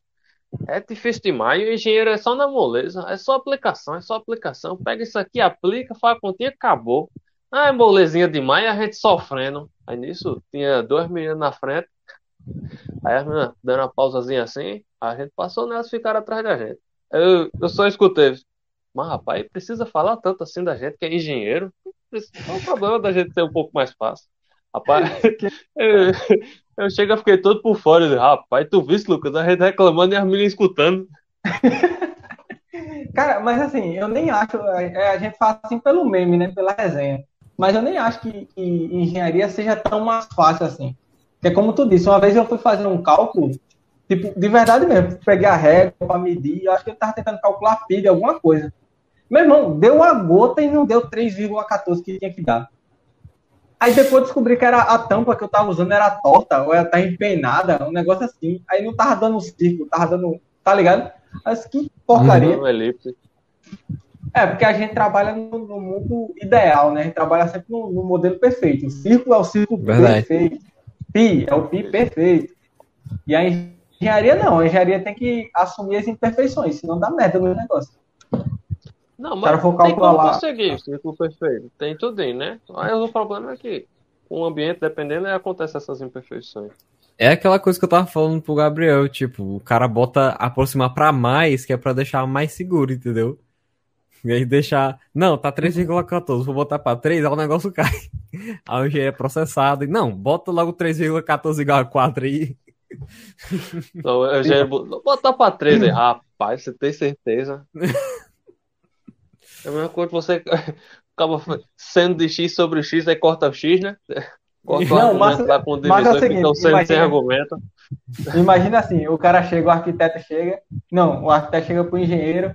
Aí só, pessoal, vamos fazer aqui uma cisterna circular, né? No formato circular, a gente vai subir uma torre, pá. Aí no, no- um mês depois o arquiteto chega na obra para ver, tá uma caixa d'água quadrada.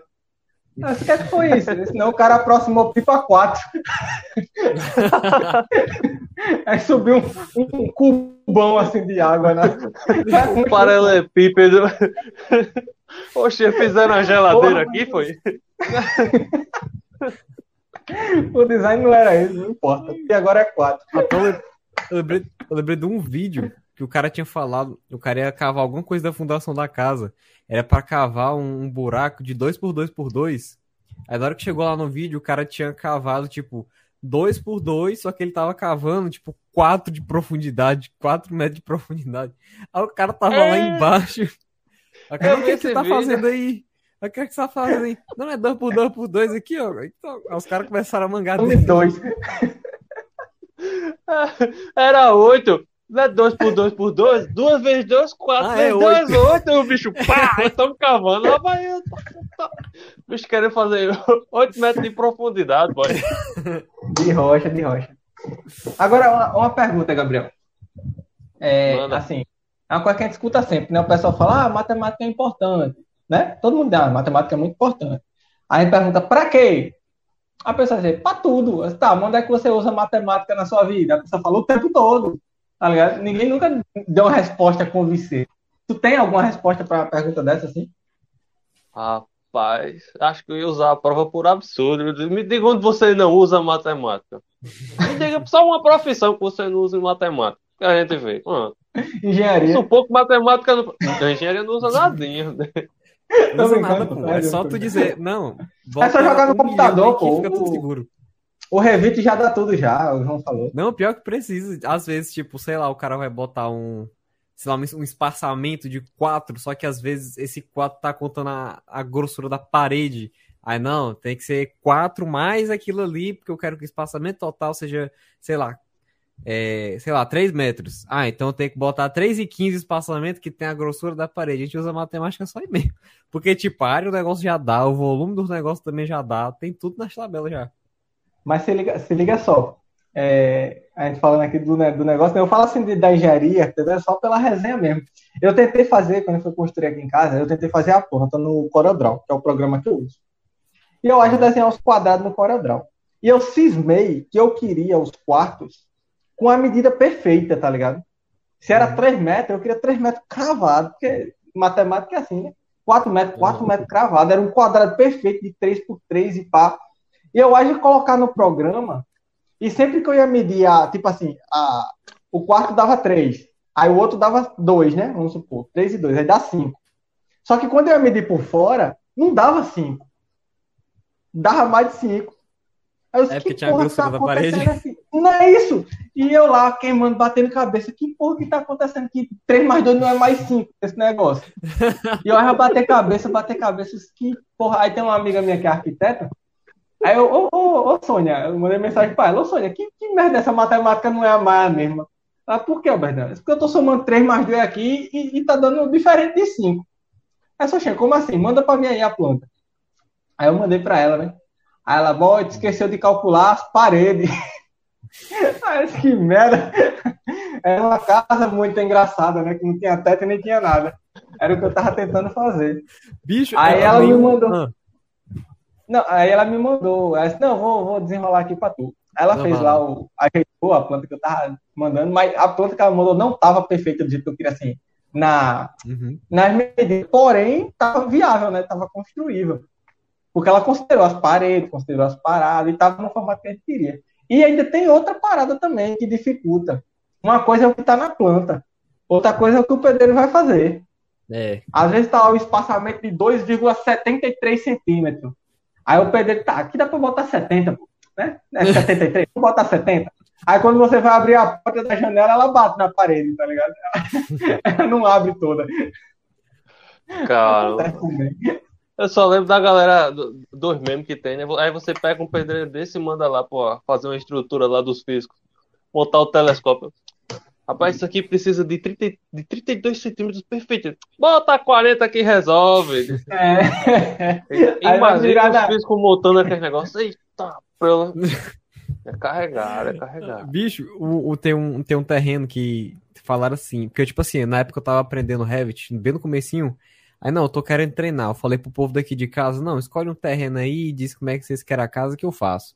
Aí, meio que, olha, o terreno é tanto, aí eles encaixaram a casa dentro do negócio, só que eles não botaram, tipo, a grossura da parede, tipo, deu uma berdan, tipo, só colocou só as linhas dividindo as coisas, Ninguém Aí na hora bota, que é. chegou, tipo, ah, o terreno é tanto, eu quero o- esse quarto com tanto, esse quarto com tanto, esse quarto com tanto. Só que na hora que eu fui botar no programa, eu.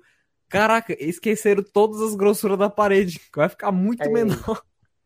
E é uma talagada do caramba, acho que é uns 10 a 15 centímetros de parede, né? É pra ser 15. Mas depende Aí, também. 15 centímetros. 10, Não, 15. mas então assim, 15 centímetros de parede é um bocado de parede, né? Não? Uma casa É. que tem lá, sei lá, 4, 5 paredes. Aumenta Uhum. muito o tamanho do, do- do terreno. É, Mas de pouquinho em pouquinho que vai chegando, né? De pouquinho, É, esse pouco- pouquinho em pouquinho que dá o problemão. é dá um, cess, um, um metro já, dois de diferença. É pamo, meu. é Agora, me diz o seguinte, Gabriel, qual que é a maior saudade que tu tem da, da universidade?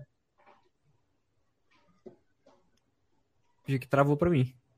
É pra mim também. Tá com a cara de bocota, porra? Tá fazendo um biquinho assim. Tem que tirar um print e eu vou mandar pra ele depois.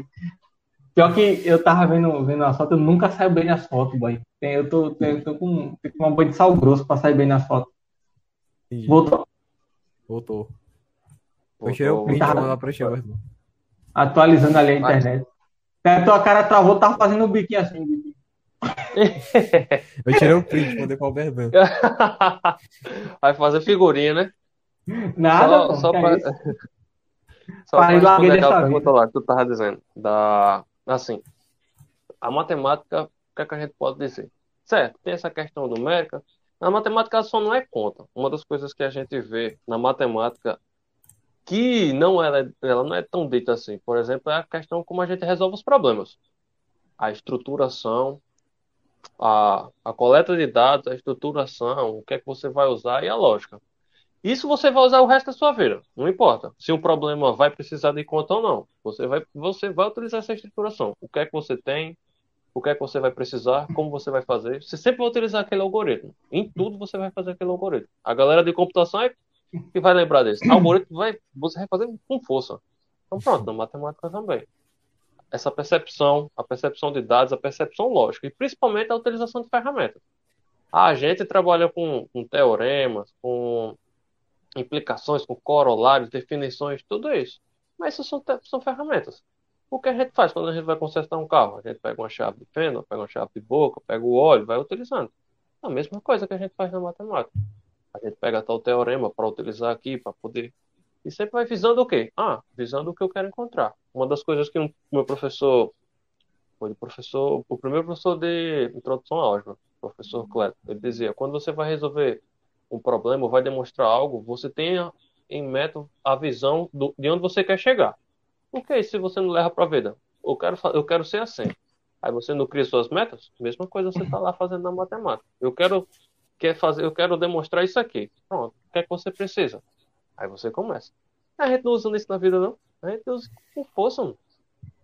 A matemática nada mais é do que a gente estar tá simulando um pedacinho da vida, só que um pedacinho da vida abstrato. Verdade. Cara, tem um, tem um livro que eu tava querendo comprar, que é. Eu, eu esqueci o nome, mas é basicamente é, onde é que você usa biologia, matemática, física e química, parece na vida. Só que livro é caro que só desgraça, acho que é uns 130 reais. Aí, aí eu, eu vou mandar até o link para vocês depois, porque, tipo, eu vi um cara falando, é interessante, tipo aquelas coisas que. Ah, eu nunca vou usar isso na minha vida e tal. O povo tá na escola, acha que não vai usar as coisas na vida. Tem algumas coisas realmente não vai usar, mas tem coisa que a pessoa acha que não vai usar. Aí meio que o cara tava falando que esse livro, tipo, mostrava tudo, entendeu? Tipo, até é, é, evolução de Darwin. Tipo, tá. Cara, não, na tua vida acontece isso, isso, isso aqui. Tipo, como é que situação cotidiana que a gente nem pensaria? Entendeu? Aí, uhum. eu só joguei aqui no ar, né? Vou mandar o link para vocês depois. Vai que, eu já ia dizer, manda o link aí do, do, livro, que pelo menos a gente faz um boleto, faz uma, um, é, vê como é que vai. A consegue o livro. A gente junta todo mundo e cria a conta no Kindle. Aí baixa o livro. Escuta, é, tu, tu no, comentando o que o João falou aí sobre usar matemática na vida. Eu confesso para vocês que eu sou muito mais da vibe que o Gabriel falou aí. Eu tô meio cansado de ver a galera falando: ah, onde é que você usa matemática na vida? Aí você pega e diz a pessoa que vai passar um troco, tá ligado? Que vai calcular a distância, não sei de quê. Eu tô, tô meio cansado disso. Por quê? Porque isso não é a essência da, da matemática. A galera simplifica muito o negócio. Tipo, uma coisa que é muito mais abrangente, que o Gabriel falou aí, é resumida a fazer conta. Tá ligado? Então, eu acho o seguinte: quando você for falar de troco, for falar de, de dessas coisas assim, você fale, ah, quando é que você usa as contas na sua vida? Tá ligado? Onde é que você usa, onde é que você faz conta na sua vida? Aí você fala isso. Conta faz parte da matemática? Faz, mas a matemática não é só conta. Então você usa muito mais a matemática na sua vida no método que o Gabriel falou aí. Isso é que ele falou, é uma parada que está na minha cabeça desde que a gente fez o curso. Você consegue realmente entender é, que você tem que visualizar o problema que você quer resolver e você tem que traçar o caminho até chegar naquele local, baseado nas condições que você tem, né? Você tem as condições iniciais, que é o seu axioma, o que é que, que vai fundamentar a sua teoria. Aí você tem onde você quer chegar. Aí você vai calculando as coisas até chegar naquele objetivo que você tem. E aí, é, tudo aconteceu na aula que eu dei hoje, né? Mas a gente falou de bastante coisa. Que foi, foi isso é uma das paradas que eu falei. A aluna ela disse o seguinte: ela falou assim, ah, mas é bom. Como é que é? Ela falou tipo assim: é bom a gente prestar atenção agora, porque essa é a parte fácil né? Porque eu tava falando dessas coisas para eles, de método, de abstração e tudo mais. Aí, não, você quer sair a parte fácil. É aí que você se engana. Essa é a parte mais difícil. Que eu falei para eles, por exemplo, a primeira pergunta que eu fiz quando cheguei na sala, isso ontem, é, quinta-feira. Eu perguntei, ó, vou começar com a pergunta mais difícil que eu já vi na minha vida na matemática. Um mais um. Né? Quanto que é um mais um? Aí, tá, ninguém nem respondeu. Aí eu disse, oxe, vocês não sabem não quanto é que é um mais um? Aí um levantou a mão assim meio tímido, aí falou, dois? Eu disse, dois. Agora, por que, que essa é a pergunta mais difícil da matemática? Porque é a partir do 1 mais 1 que a gente cria todos os números, tá ligado? Verdade. Todos os, os, números naturais. 1 mais 1, 2. 2 mais 1, 3. 3 mais 1, 4. E a partir dos números, a gente se estrutura todas as operações, todos os teoremas, toda, toda a matemática é estruturada em cima dos números naturais. E tudo começou como? Com 1 mais 1. Tá ligado? Aí eu chego para alguém e falo, ah, um mais um. Aí lá, um mais um é fácil. Eu não vou nem me esquentar a cabeça. É a parte mais fácil. Não é, cara. É a parte mais difícil você entender isso. A parte mais difícil é você entender que a matemática não é só fazer conta. A gente que cobra errado. Eu acho que, uhum. que é cobrado muito mais a mecânica, por isso que eu estou meio cansado de escutar isso, a matemática aplicada na vida. Tá? O Tiago, o Tiago tem uma página aí, apenas matemática, ele faz muito bem isso. Ele explica, é, já foi arquiteto, né? Já fez curso de arquitetura. Ele coloca muito bem os exemplos da matemática no, no dia a dia. Mas é assim, é, a página dele é muito boa, tá? Sigam lá ele. Mas, por exemplo, para você expandir isso para tudo, né? Eu acho, eu acho meio, meio zoado. E ninguém quer essa, ninguém quer saber essa outra parte. Ninguém quer, ninguém quer saber a parte filosófica da matemática. Né? Gabriel tá se coçando para falar. Fala, Gabriel. Não, não, não. Tô tranquilo, tô tranquilo. Tô tranquilo. Mas e aí a E aí a é tão tal que pronto, quando Vai, a galera falar. diz como é que, como é que, quando é que, por exemplo, eu sei, deixa eu resumir, pronto, deixa eu só encaixar direitinho. Então, tal que quando você vê uma pessoa, ela diz, ah, fulano é bom de matemática. Por que ele é bom de matemática? Ah, porque ele faz. Você pode dizer a conta que for que ele faz. Pá. Aí, aí o caba. Caramba, então o bicho é pau mais de matemática. Ele trabalha com o quê? Ele é feirante.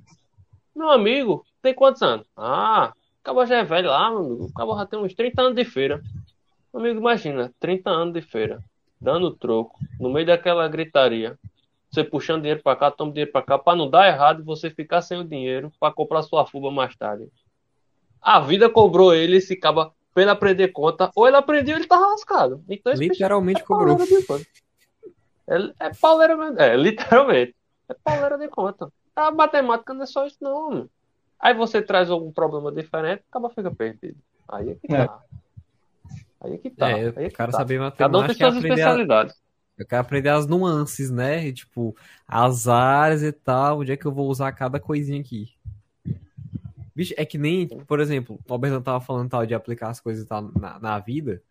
E, por exemplo, a gente vai ensinar, por exemplo, quando a gente vai realmente, por exemplo, eu, tô, eu falo muito, por exemplo, porque, tipo assim, eu, tô, é, eu penso isso. alguma coisa. Me deu uns cinco exemplos pra te dar o primeiro. É, tipo, eu, eu, penso numa coisa, aí eu começo a falar, aí eu esqueço, eu falo, por exemplo, pra, pra lembrar de novo. Mas é que assim, é, a gente diz muito que matemática ah, eu não vou usar isso na minha vida e tal, então eu só vou usar para passar o troco e tal. É... Só que assim, a parte da matemática que eu acho que é mais visível para a pessoa que é aplicável na vida dela é a parte da matemática financeira.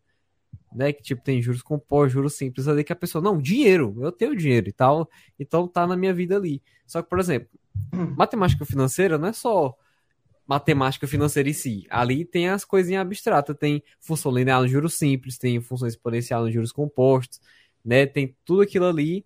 E eu vejo que mesmo assim, por exemplo, tem aluno meu que às vezes ele não entende o, o comportamento, entendeu? De, por exemplo, também de descapitalização, de pagar uma parcela antes para não ter que pagar os juros e tal. Então, é, mesmo nesses, nesses, nesses assuntos que realmente tem uma aplicação na vida, a pessoa meio que não consegue ter aquilo para ela, porque ela acha que matemática é uma coisa assim muito abstrata e tal, que é só número que tá só fazendo conta. Entendeu? Então é, é, um, é um dos problemas que eu vejo. Tô entendendo, tô entendendo. Assim, ela, ela é. Como é que eu posso dizer? Ela é não é? Ela é abstrata. Mas assim, a gente trabalha com ela abstrata porque é mais fácil. A gente conseguir colocar no campo da mente e manipular. Aham. Porque, pronto, vamos fazer um título de capitalização, pega uma função exponencial aí. Na hora de aplicar, se você não souber puxar para lá, puxar para cá, fazer as continhas, pode terminar dando um prejuízo grande. Nem todo mundo vai chegar até ali. Tem só aqueles pauleiros mesmo vai conseguir chegar. Então é mais fácil a gente abstrair para poder fazer, que nem a literatura.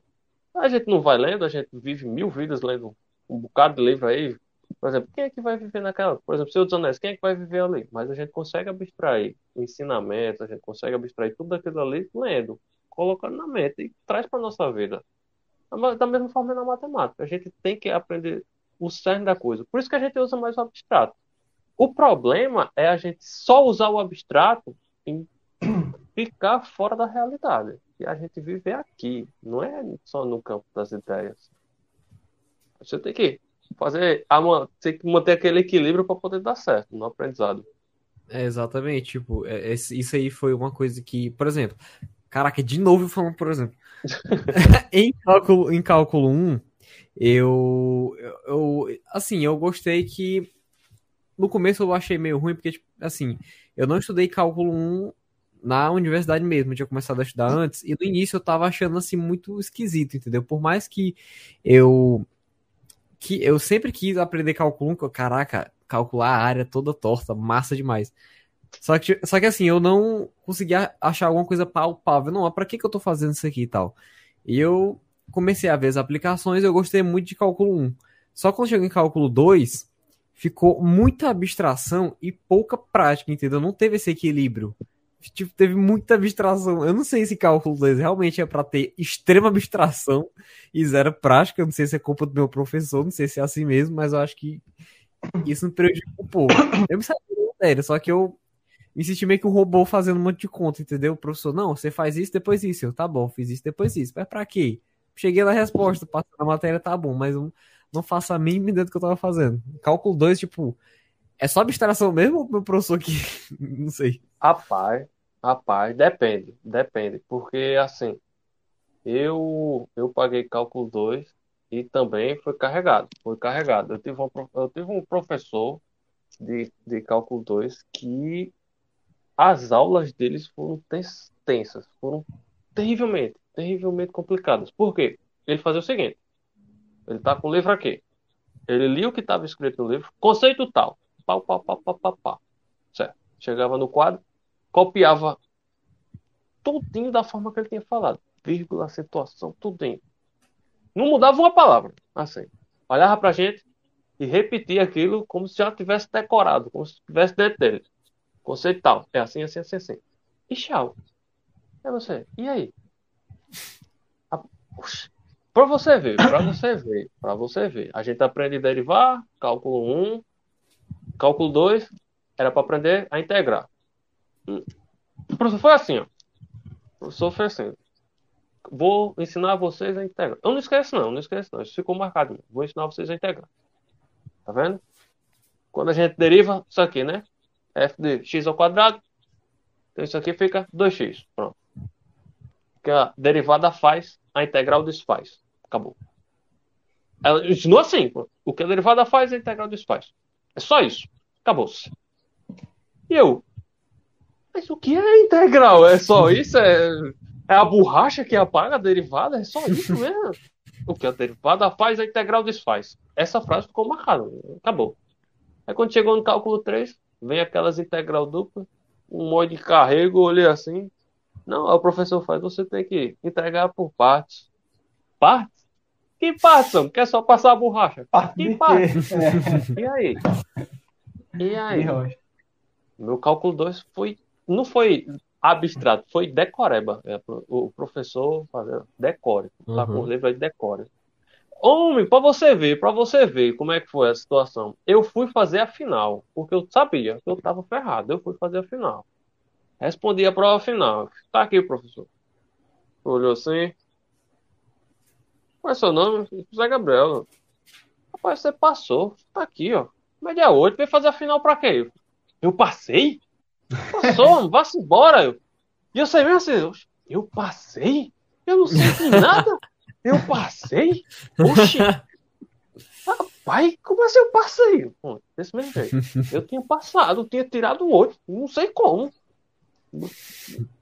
Acho que ficou no. O braço ficou automatizado lá fazendo as contas eu sem saber. E aí, é, o exatamente isso aí. Exatamente isso aí. foi Eu falei cálculo 2 no meu, mas eu acho que o meu é. Eu vi que o. Eu acho eu vi que cálculo 2, tu falou isso aí, acabou de confirmar que cálculo 2 é de engenharia é diferente de dos de física e de matemática, que o meu cálculo 1 vai até integral, a gente vê tudo. Aí cálculo 2 começa sequência, série, aí vai pra função vetorial e tal. Uhum. Isso aí. Aí tu falou, tipo, de integral dupla e tripla no começo de cálculo 3, isso aí eu vejo no final de cálculo 2. Então É acho que é sempre o um assunto teu- antes, assim. É porque o teu é o cálculo de seis créditos pra gente. A gente paga o cálculo de quatro créditos. Tá É, ligado? Quatro paga- créditos é, é o quanto? É a carga horária. Eu acho que é 15 horas, né? Cada crédito, Gabriel? Acho que é. 15? Eu sei que eu lembro que era, era duas aulas por semana. Duas aulas por semana, somente. Só Duas que a aula todo dia ou a hora? Aula dia. Ok. Hora dava quatro horas. Era quatro horas. É porque a É, minha quatro. era, era três. Dava seis horas por semana. Era Pronto, é mais. isso mesmo. É É por isso mesmo. É disso. seis créditos. Pronto, a gente dava quatro horas, Seria- quatro, seria seis quatro horas por semana. Aí Mas eu o- acho que a- o cálculo de vocês era muito mais complicado que o nosso, eu acho. Tipo, de Não rigor, por- eu acho, não. Era rigor se você quisesse, porque como a gente estudava no meio da engenharia, não lembro de Dan, porque eu Dan não estudei, Eu não paguei paguei com o pessoal de engenharia só, também. eu Sempre paguei, tem alguém de engenharia. nada. A gente pagava no meio do pessoal de engenharia, mas era de boa. Agora pra você ver, essa professora que ensinou integral assim, olha só o que ela, ela fazia, olha, olha só o que ela fazia.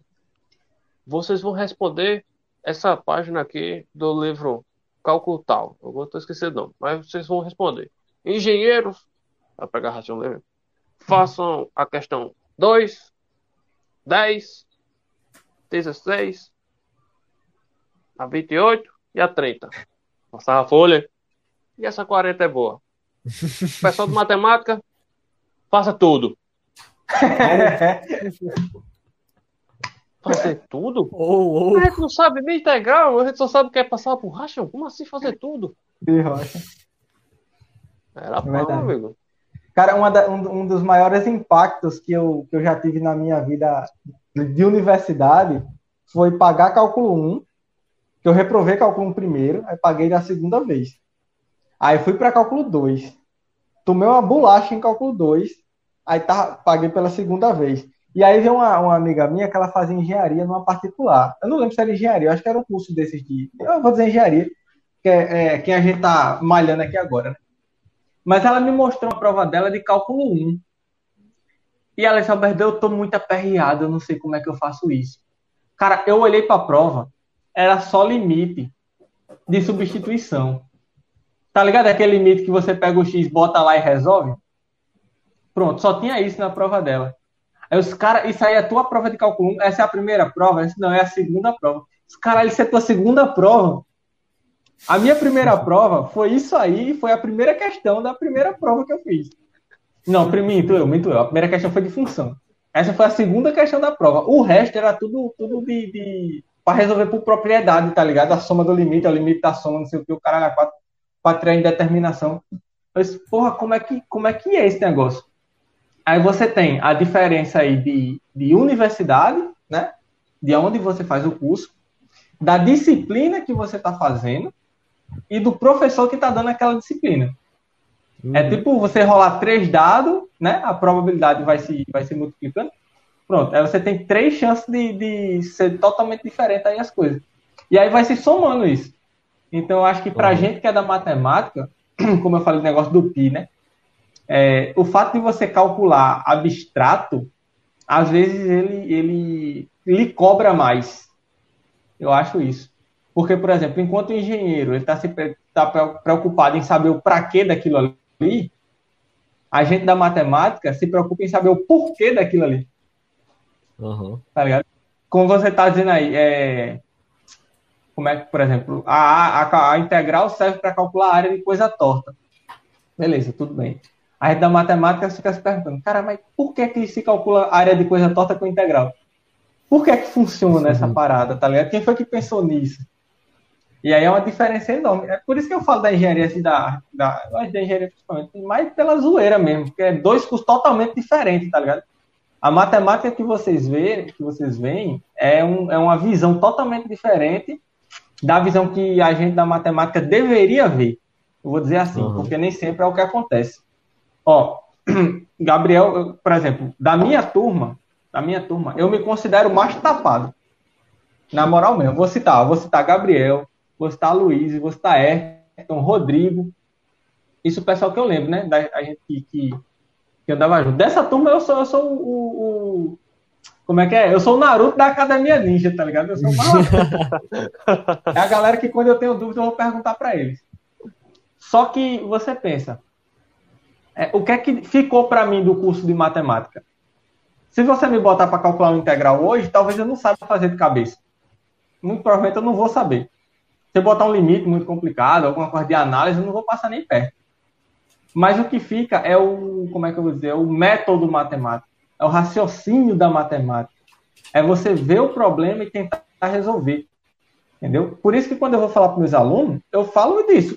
Porque, por exemplo, tem muita gente que termina o ensino médio, pode perguntar para qualquer pessoa aí, qualquer professor de outra disciplina que não seja de matemática. Se a não ser que ele seja muito bom de matemática, você vai perguntar qualquer coisa do ensino médio, ele não vai saber. Mas, rapaz, não lembro não disso aí não. Mas por quê? Porque você é. sai da escola, você passa o ensino médio inteiro ali, tentando aprender uma parada que quando você terminar, você não vai lembrar de mais nada. E aquilo que vai ficar pro resto da sua vida, muitas vezes não dá tempo de ser focado. Que é essa parte que o Gabriel falou aí, do, do método das coisas, né? É como o negócio da. No Exatos Podcast. Se a própria diretora que estava queimando a menina não sabia para que servia a Bhaskara, por que, ela estava brigando com a menina que é. não queria aprender Bhaskara? Tá ligado? Sim, Aí, isso. Aí é meio pai. Eu, eu, acho bem, bem complicada essa relação, tá ligado? Você é, é meio hipócrita, digamos assim. Você está querendo que o aluno absorva um negócio que nem você mesmo lembra. Me bota para fazer a prova de português, do ensino médio, de biologia, que eu não vou saber de porra nenhuma. E se botar a professora de biologia, talvez ela também não saiba, de português, para fazer uma de matemática. É. Tá ligado? Então, por que, é que o aluno ele tem que aprender tudo ali naquela hora? Não, ele tem que aprender o jeito de. Como é que eu vou dizer? Ele tem que aprender um jeito de aprender. Uma vez um, um colega meu chegou para mim, Acho que o Gabriel não conhece ele, não, que é daqui. Ele estava estudando para uma prova, acho que lá, ele mandou para uma questão de física, que era para calcular a rotação, não sei de caralho, de um motor lá. Aí eu parei assim, eu disse, boy, física, velho, eu não manjo nada de física. Aí eu fui ler a questão, aí li a questão. Eu disse, tá, beleza, tem isso aqui, aí tá dizendo que isso aqui é a razão disso aqui, então eu vou dividir. Aí depois que eu dividi isso aqui, tá dizendo que isso aqui é uma constante, então eu tenho que multiplicar isso por isso, não sei o quê. Aí pai, não sei o que lá. Aí eu comecei a fazer a questão, né? Tentar ali. Aí eu, beleza, cheguei no final, deu um número diferente. Eu errei a questão, né? Mandei para ele, ó, oh, boy, tá, resolvi, tá aí. Aí tá, mas a resposta não é essa. A resposta é outra. Aí eu disse, beleza, então vamos ver a resposta. A gente foi procurar no YouTube, vamos ver a resposta. Aí eu lá vendo o vídeo, e ele olhando também o vídeo, né? A gente tá assistindo o vídeo, eu disse, caralho, boy, eu acertei a questão. Aí disse, não, pô, tu errou. Eu disse, não, pô, acertei. Esse não, pô, tu errou. Aí, por que ele disse que eu errei? Porque o número do final estava diferente.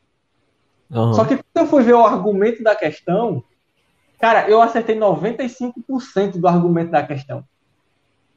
A única coisa que eu errei foi uma bexiga de uma conta que eu tinha feito lá no meio, um sinal trocado, que eu não, de um conceito da física, né, que ele estava usando lá, que eu não lembrava, que eu não sabia.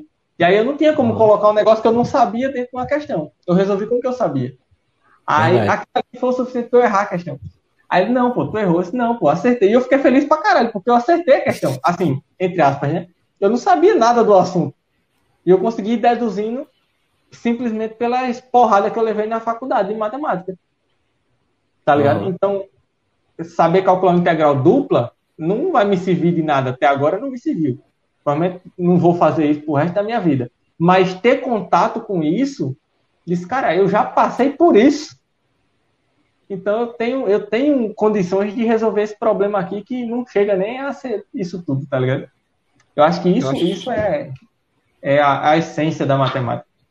Eu acho que é aquela coisa de meio que abrir a tua cabeça. entendeu? Meio que abrir os nossos portões internos lá do, do, do Guy do Lila, tipo, pra gente compreender outras coisas. Porque eu, eu, vi um podcast de um carinha que ele é gestor de tráfego. Gestor de tráfego é que, é que comanda, bota os anúncios no Instagram, Facebook, essas coisas. Aí ele falando que ele fazia engenharia e tal, e ele falou, não, eu paguei, tipo, é, cálculo 1, 2, 3, 4, física 1, 2, 3, 4, fazia umas contas loucas lá e tal. Aí meio que surgiu uma oportunidade de emprego para ele muito boa, que o irmão dele era muito cheio da grana. Aí, é, aí ele que, aí o irmão dele meio que via que ele era um cara que estudava muito e falou: "Não, tu não quer trabalhar comigo não e tal?" Porque, porque ele falou que assim, o que davam para ele estudar, ele estudava muito. Ele estudava, estudava, estudava até aprender aquilo ali tudo. E ele falou que ele falou assim: "Olha, hoje em dia eu não sei calcular um limite, eu não sei calcular uma derivada derivado, não sei calcular integral. Só que o assunto que eu tava vendo na universidade meio que abriu a mente dele para meio que ter. Primeiro, ele aprendeu a estudar de um jeito diferente, né? É, o estudo dele era mais proveitoso. E é tipo, meio que a cabeça da pessoa muda, né? Quando ela estuda uma coisa muito difícil. Então, eu não tô lembrado do jeito que ele falou, mas meio que muda alguma coisa na cabeça e tal, fica aberto a novas coisas e o estudo fica mais eficiente. Então ele falou que é, ele pode não saber fazer as coisas, mas ajudou muito na hora que ele foi estudar as coisas que o irmão dele foi passando. Porque o irmão dele foi passando cada vez mais coisas, ele tinha um tempo curto para ir estudando, e ele estudava as coisas e conseguiu, tipo, se sair bem na vida, entendeu? Justamente por causa desse período que ele tinha que se lascar para aprender cálculo e as físicas dele, entendeu?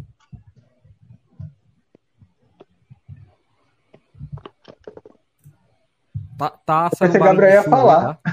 Ah, não, não, eu esperei, eu só fiz. Ah. pode comentar, pode comentar, Gabriel, se quiser. Não, porque assim, eu lembro, eu lembro que. Eu lembro não.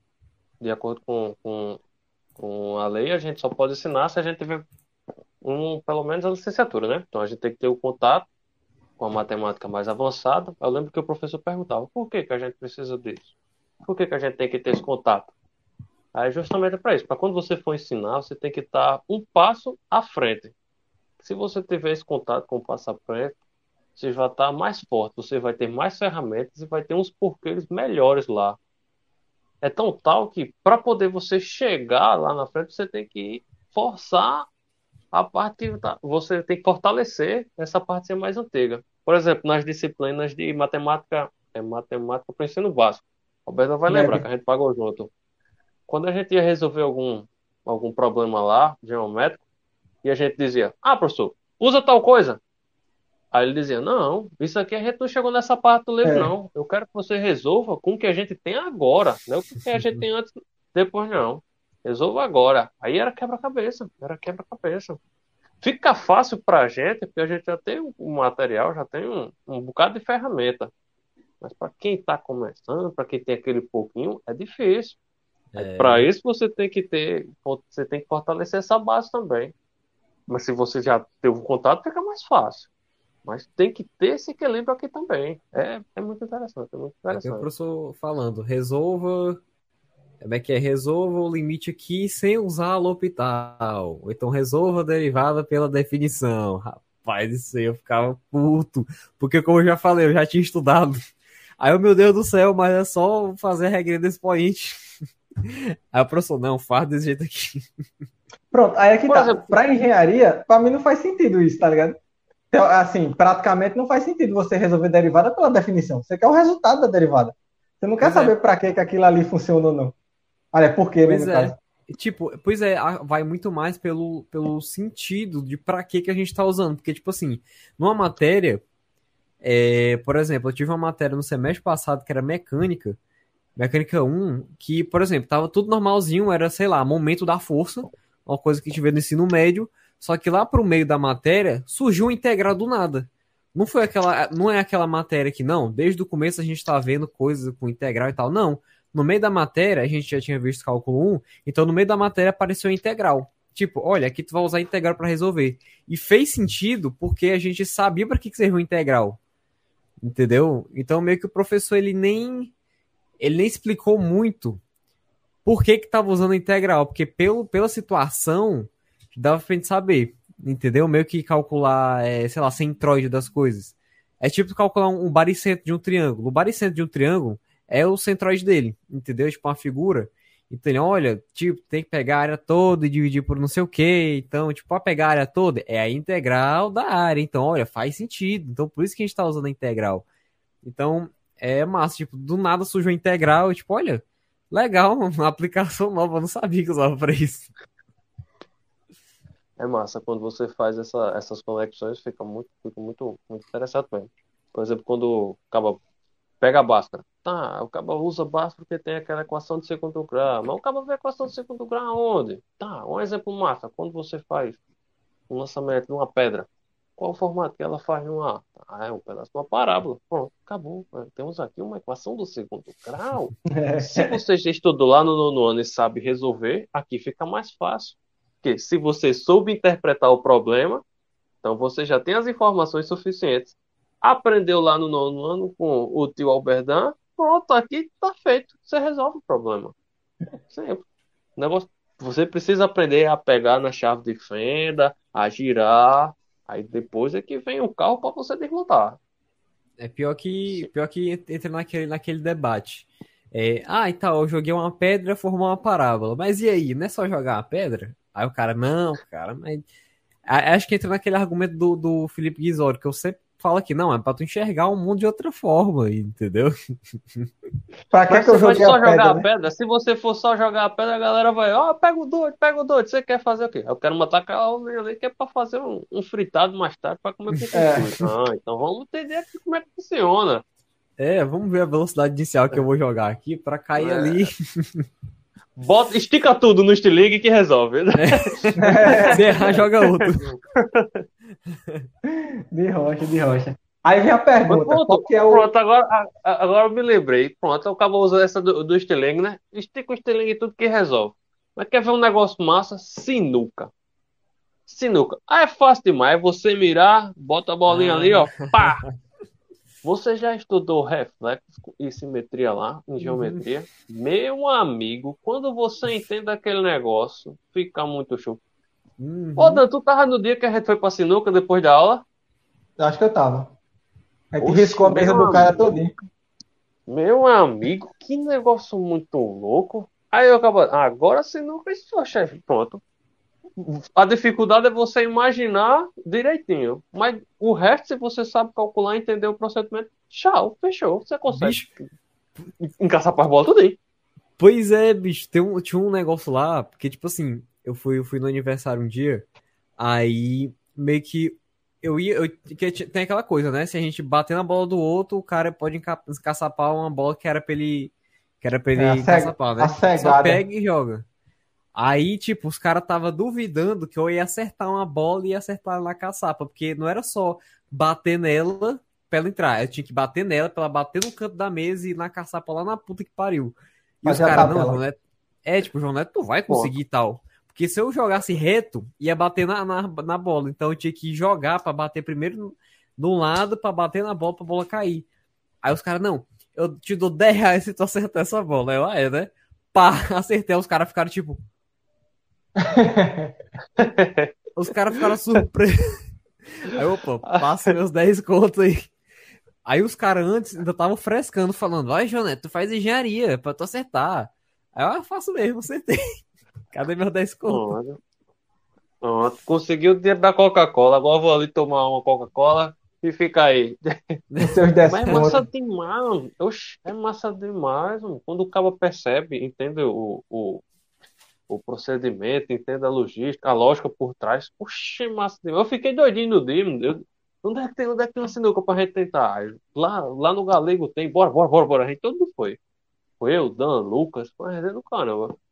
Foi de rocha. Não, acho que no, quando eu entrei logo na faculdade, tu não tava ainda não, acho que tu entrou um período depois de mim, foi? tu entrasse que ano? Eu, é, Eita, cara... acordar Ana agora aí. Foi mal. Toquei na ferida, toquei na ferida, foi mal. Foi.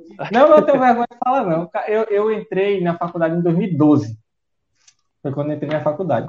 Aí me formei em 2019, diga aí, João. Uia! 2012 foi quando eu entrei. Acho, acho que eu aprendi. Hã? Sete anos. Foi sete, sete anos num curso que dura quatro anos e meio. Oh, porra, dá pra ter se formado em medicina. Ah, dava. Se eu quisesse, talvez. Gabriel tá Bem-. Bem-vindo bem ao UFPB, né? É assim que funciona. Eu tô rindo porque eu, eu entrei em 2013 e me formei em 2020.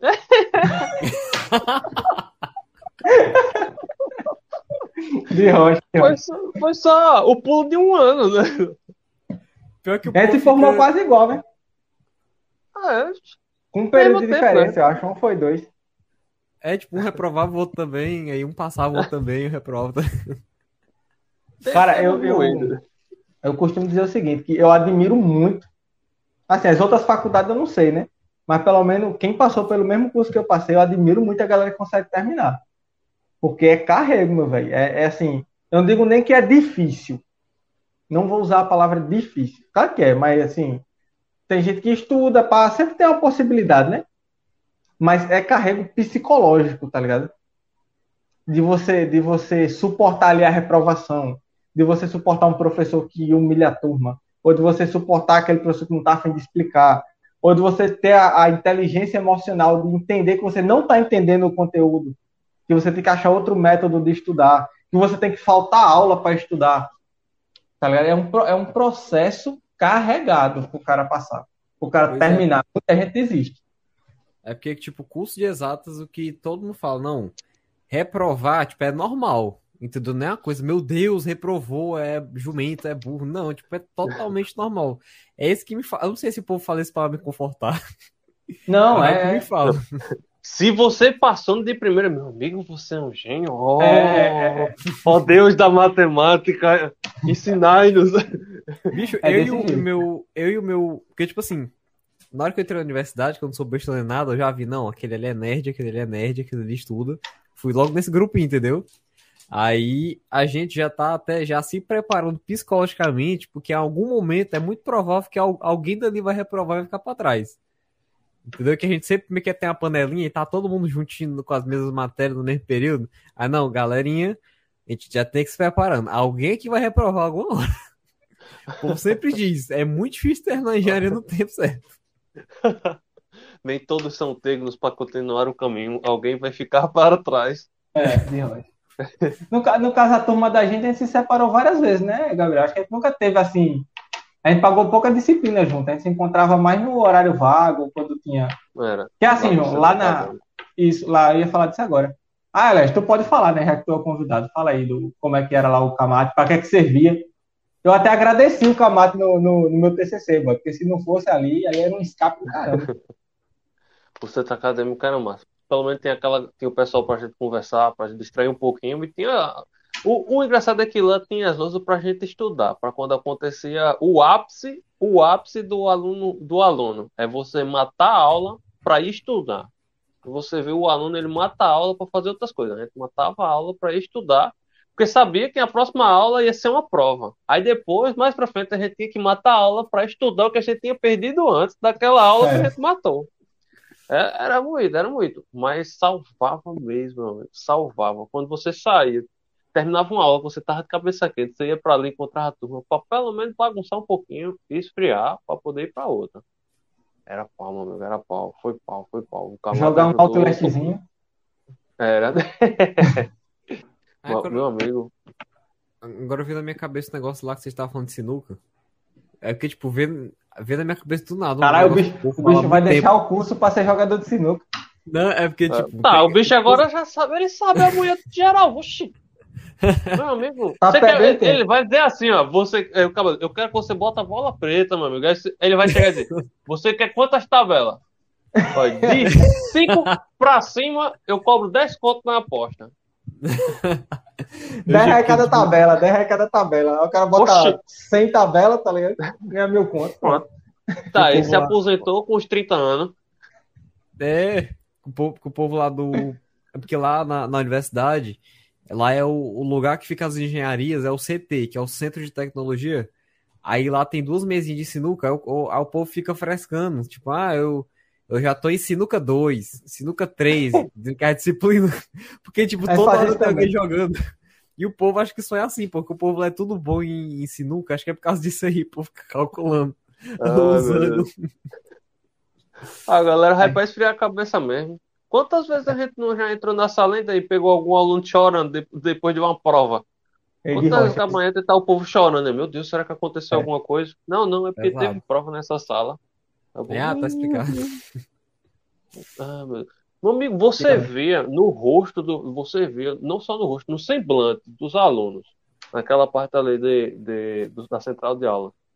Primeiro período era uma animação, uma alegria, era todo mundo é festa e não sei o que, é, o quadro, era uma alegria. Mas no segundo período, a única voz que você escutava era dos professores dando aula. O resto era aquela tristeza. Aquele, Meu Deus. meu amigo, parecia que tava tendo um funeral, era todo mundo sério. Porque no primeiro período todo mundo, nem- todo mundo, é, sair do ensino médio, é, é bom É. demais. Agora. No segundo período você toma aquela tapa na cara da realidade, ele vai estudar, porque você não sabe de nada, não. É. Cara, eu sei de matemática, eu sei de matemática. Aí chega. Meu Deus. Quando teve- chega tu- lá, Tu teve trote de. Trote, Gabriel? De calor? Não, teve não, teve não. A galera queria fazer o trote, mas, né? Eu, eu- o que eu mais dizia era: se vier me melar é palvo, eu vou descer o cacete. É dos me meus, melar, é dos vou descer o meus. É dos meus. Mas é, doido? ma- mas é que tá, quando eu, quando eu entrei, aí perguntaram, né? Não, não vai ter trote não, pá, com, com os fera e pá. Ah, cara, rapaz, quem é de, de matemática não tem tempo de fazer trote não. E realmente não tem, porque, assim, os períodos às vezes buga. Aí, enquanto tem gente entrando na faculdade, os veteranos tá lascado fazendo prova, tá ligado? Uhum. Aí, pronto, aí a galera tá fazendo final, é muito, olha, prova final de, de, de, de, de exato, assim, de cálculo, essas disciplinas, assim, dá mais gente do que as provas do meio do, do meio do, do curso. Eu lembrei é, do professor, tá, do professor de estágio, nas últimas aulas chegou, ele dizendo chegou uma. Rapaz, nas últimas aulas chegou uma galega. Professor, e como é que vai ficar? Quem é Quem é você? Cara, eu, eu nunca tinha ido assistir a aula. Quem é você? De rocha, de rocha. Tá meme isso aí. É, não, acontece. eu- É Agora, você só vê poucas pessoas na final em disciplina de física, É. álgebra. Disciplina de física mesmo, minha turma, a, a da história épica, foi de, parece que foram de 40 alunos, foram 5, foi 5 foram aprovados pela média de 40. 5 foram aprovados, não, de 40 não, foi de uns 50, se eu não me engano, foi. Aí 5 passaram pela média e foram 4 para a final, só 3 compareceram. E desses 3, se eu não me engano, só 2 passaram. Um fui eu. É sim. Rocha. E pior que é isso mesmo, cara, quando vê pouca gente na final de alguma disciplina, não é porque a galera passou, é porque não teve nota nem pra chegar na final, tá ligado? Oxe, A é gente- doido, mano. Aí, aí o pessoal de, de, de letras, pessoal de pedagogia, história, o pessoal reclama quando a gente fala que as cadeiras de humanas é tranquila, é de boa de pagar. Uhum. Aí fica, ah, não é de boa, não sei o quê, não é de boa. Mas assim, é, é meio que, não, não para todos, né? Mas vamos dizer assim, que na maior parte do, do curso de exatas é meio senso comum que essas cadeiras de humanas, elas são para equilibrar sua carga horária. Tá ligado? Não sei se, se no caso do Gabriel é assim, mas foi o primeiro conselho que me deram. Disse, ó, você pega um cálculo, aí você pega uma- um fundamento psicológico da educação, tá ligado? Filosófico. Por quê? Porque você. Vai, diz. Pode, pode queimar. Não, não, porque assim, ó, fundamentos psicológicos eu paguei. Eu paguei duas vezes. Uma eu, uma eu perdi, porque teve um trâmite de lá pra cá. Mas a segunda vez que eu paguei foi com a mesma professora. Eu fiz de tudo pra pagar com a mesma professora. Que professora ma- maravilhosa, professora Jaqueline. É Jaqueline, é Jaqueline, é Jaqueline. Jaqueline de, de, de matemática? Não, não, não, não, não. É, Ah, lá sim, da sim. parte de... Meu amigo, foi, foi trabalhoso.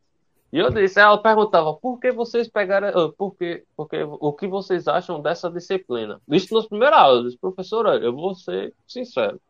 Eu vou dizer o que todo, todo mundo lá da matemática. Ai, também, boy. Aí tu foi. Então quer dizer que eu matei Demais. todo mundo. Tu queimou a largada, boy. Tu queimou a largada. Aí o pessoal, todo mundo disse que é tranquilo pra gente, né? Então pronto, pra mim vai ser, eu acho que vai ser tranquilo. Não vou, não vou ser, vai ser tão carregado. Mas vou dizer, foi trabalhoso, mas foi um trabalhoso muito, muito gostoso de fazer. Foi muito, muito, muito, muito bacana. Muito, muito bacana mesmo essa disciplina. Meu amigo, eu entendi os negócios que a professora, caramba, é assim, meu Deus do céu. Todo mundo, era, tava quase fazendo uma terapia em conjunto, meu amigo, que era psicologia, e todo mundo dava um relato da vida, não sei o que, encaixava com um assunto. Era terapia em grupo ali. Tem um negócio melhor do que isso, não? Oxe, quase que eu dizia, professora, se tiver fundamentos dois, eu venho, viu? Mas é que tá, eu comparo o seguinte, Gabriel. Não é que é, como é que eu vou dizer? Não é que é mais fácil. É que é um esforço diferente, tá ligado? Imagina, eu imagino assim, a gente é um, um carro que tá subindo a ladeira. Em matemática é assim. Você passa para a primeira, engata a segunda, o carro pega a primeira de novo, você vai, você perde o quê? Você perde força, né? Você força o seu cérebro ao máximo para conseguir espremer aquilo que o professor está dizendo, aquele meio parágrafo de assunto que você tem que estudar um teorema. É meio parágrafo, boy. Você passa o dia, todo, o dia todo tentando entender aquela bosta. Você fica tentando espremer ali, tirar leite de pedra. É tipo o carro, subir na ladeira. Segunda, primeira, segunda, primeira. E nas de humanas, não. As de humanas é tipo pista de Fórmula 1, tá ligado? O seu, a dificuldade não é você forçar o cérebro para entender. É você produzir. A dificuldade é você ler, a dificuldade é você escrever, é você conseguir conciliar ideias. Então acho que é mais um desafio de velocidade, claro, fazendo analogia, né? De velocidade do que de força. Então a gente está tão acostumado a meter força no, no, cérebro, meter força, tentando tirar leite de pedra, que quando chega na disciplina de humanas, que a professora de bota a terceira, a quarta, engata a quinta e corra, a gente corre, tá ligado? A gente é meio que, como é que eu vou dizer? É como se descansasse um pouco o motor do carro. Por exemplo, paguei as disciplinas, uma que eu paguei muito foi de uma que eu paguei, achei muito legal, foi a avaliação da aprendizagem. Aí com uma professora muito boa, é, paguei no, no, turno da tarde com uma turma de história. E tipo, foi, foi uma das de disciplinas de humanas que eu disse assim, não, vou, vou me dedicar a essa. Vou fazer, fazendo. E foi massa pra caramba. A professora passava um texto pra gente, eu lia no ônibus. Eu lia um, na hora que eu estava indo para a faculdade ou na volta. Eu lia no ônibus que eu estava. E a galera de história tão se gabando ali de, de leitor, né? Pensava, ah, a gente lê muito, não sei o quê, não sei o quê. Não lia os textos que a professora passava. Tu tá entendendo? Então, o que é que eu acho? É, é aquela mudança de ambiente. A galera de humanas, que já está acostumada com as disciplinas de humanas, então aquilo para eles se torna maçante. Tá ligado? Você tem um carro, um, um motor que é feito para velocidade, no caso do cérebro, né? Você está feito para velocidade, mas você está cansado de correr.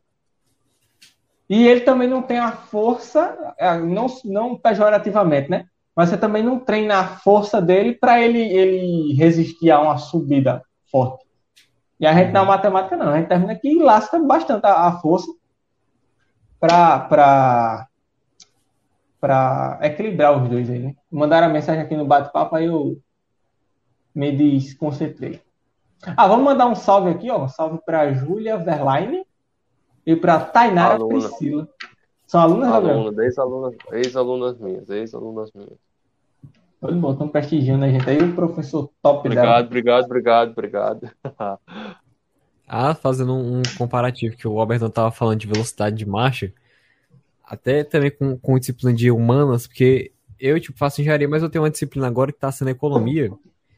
É o seguinte, economia é basicamente a mesma coisa que, tipo assim, a gente via na, na escola em história, tipo, é as fases do capitalismo, as coisas do socialismo, sei lá, histórico. Ah, começou o povo trocando coisa, aí lá, lá, lá indústria, internet, blá, blá, blá. Aí, meio que o professor passou um trabalho e ele tava falando, olha, é um trabalho, é que ele é, é mais doce, ó, é um trabalho de socialismo e capitalismo, 20 páginas, 20 páginas de desenvolvimento, duas páginas de conclusão. Aí, tipo, beleza, a gente fazendo e tal. Aí, detalhe, o trabalho é para entregar na próxima semana, na próxima, próxima quinta. Aí, anteontem a gente foi, aliás, ontem a gente foi descobrir que não era um trabalho só de 20 páginas de capitalismo e socialismo, era um de capitalismo de 20 páginas e outro de socialismo de 20 páginas. Ou seja, Ei! que é o falando aí de, das marchas, a gente teve que pegar da primeira e, e torcer tudo para chegar na quinta de uma vez. Entendeu?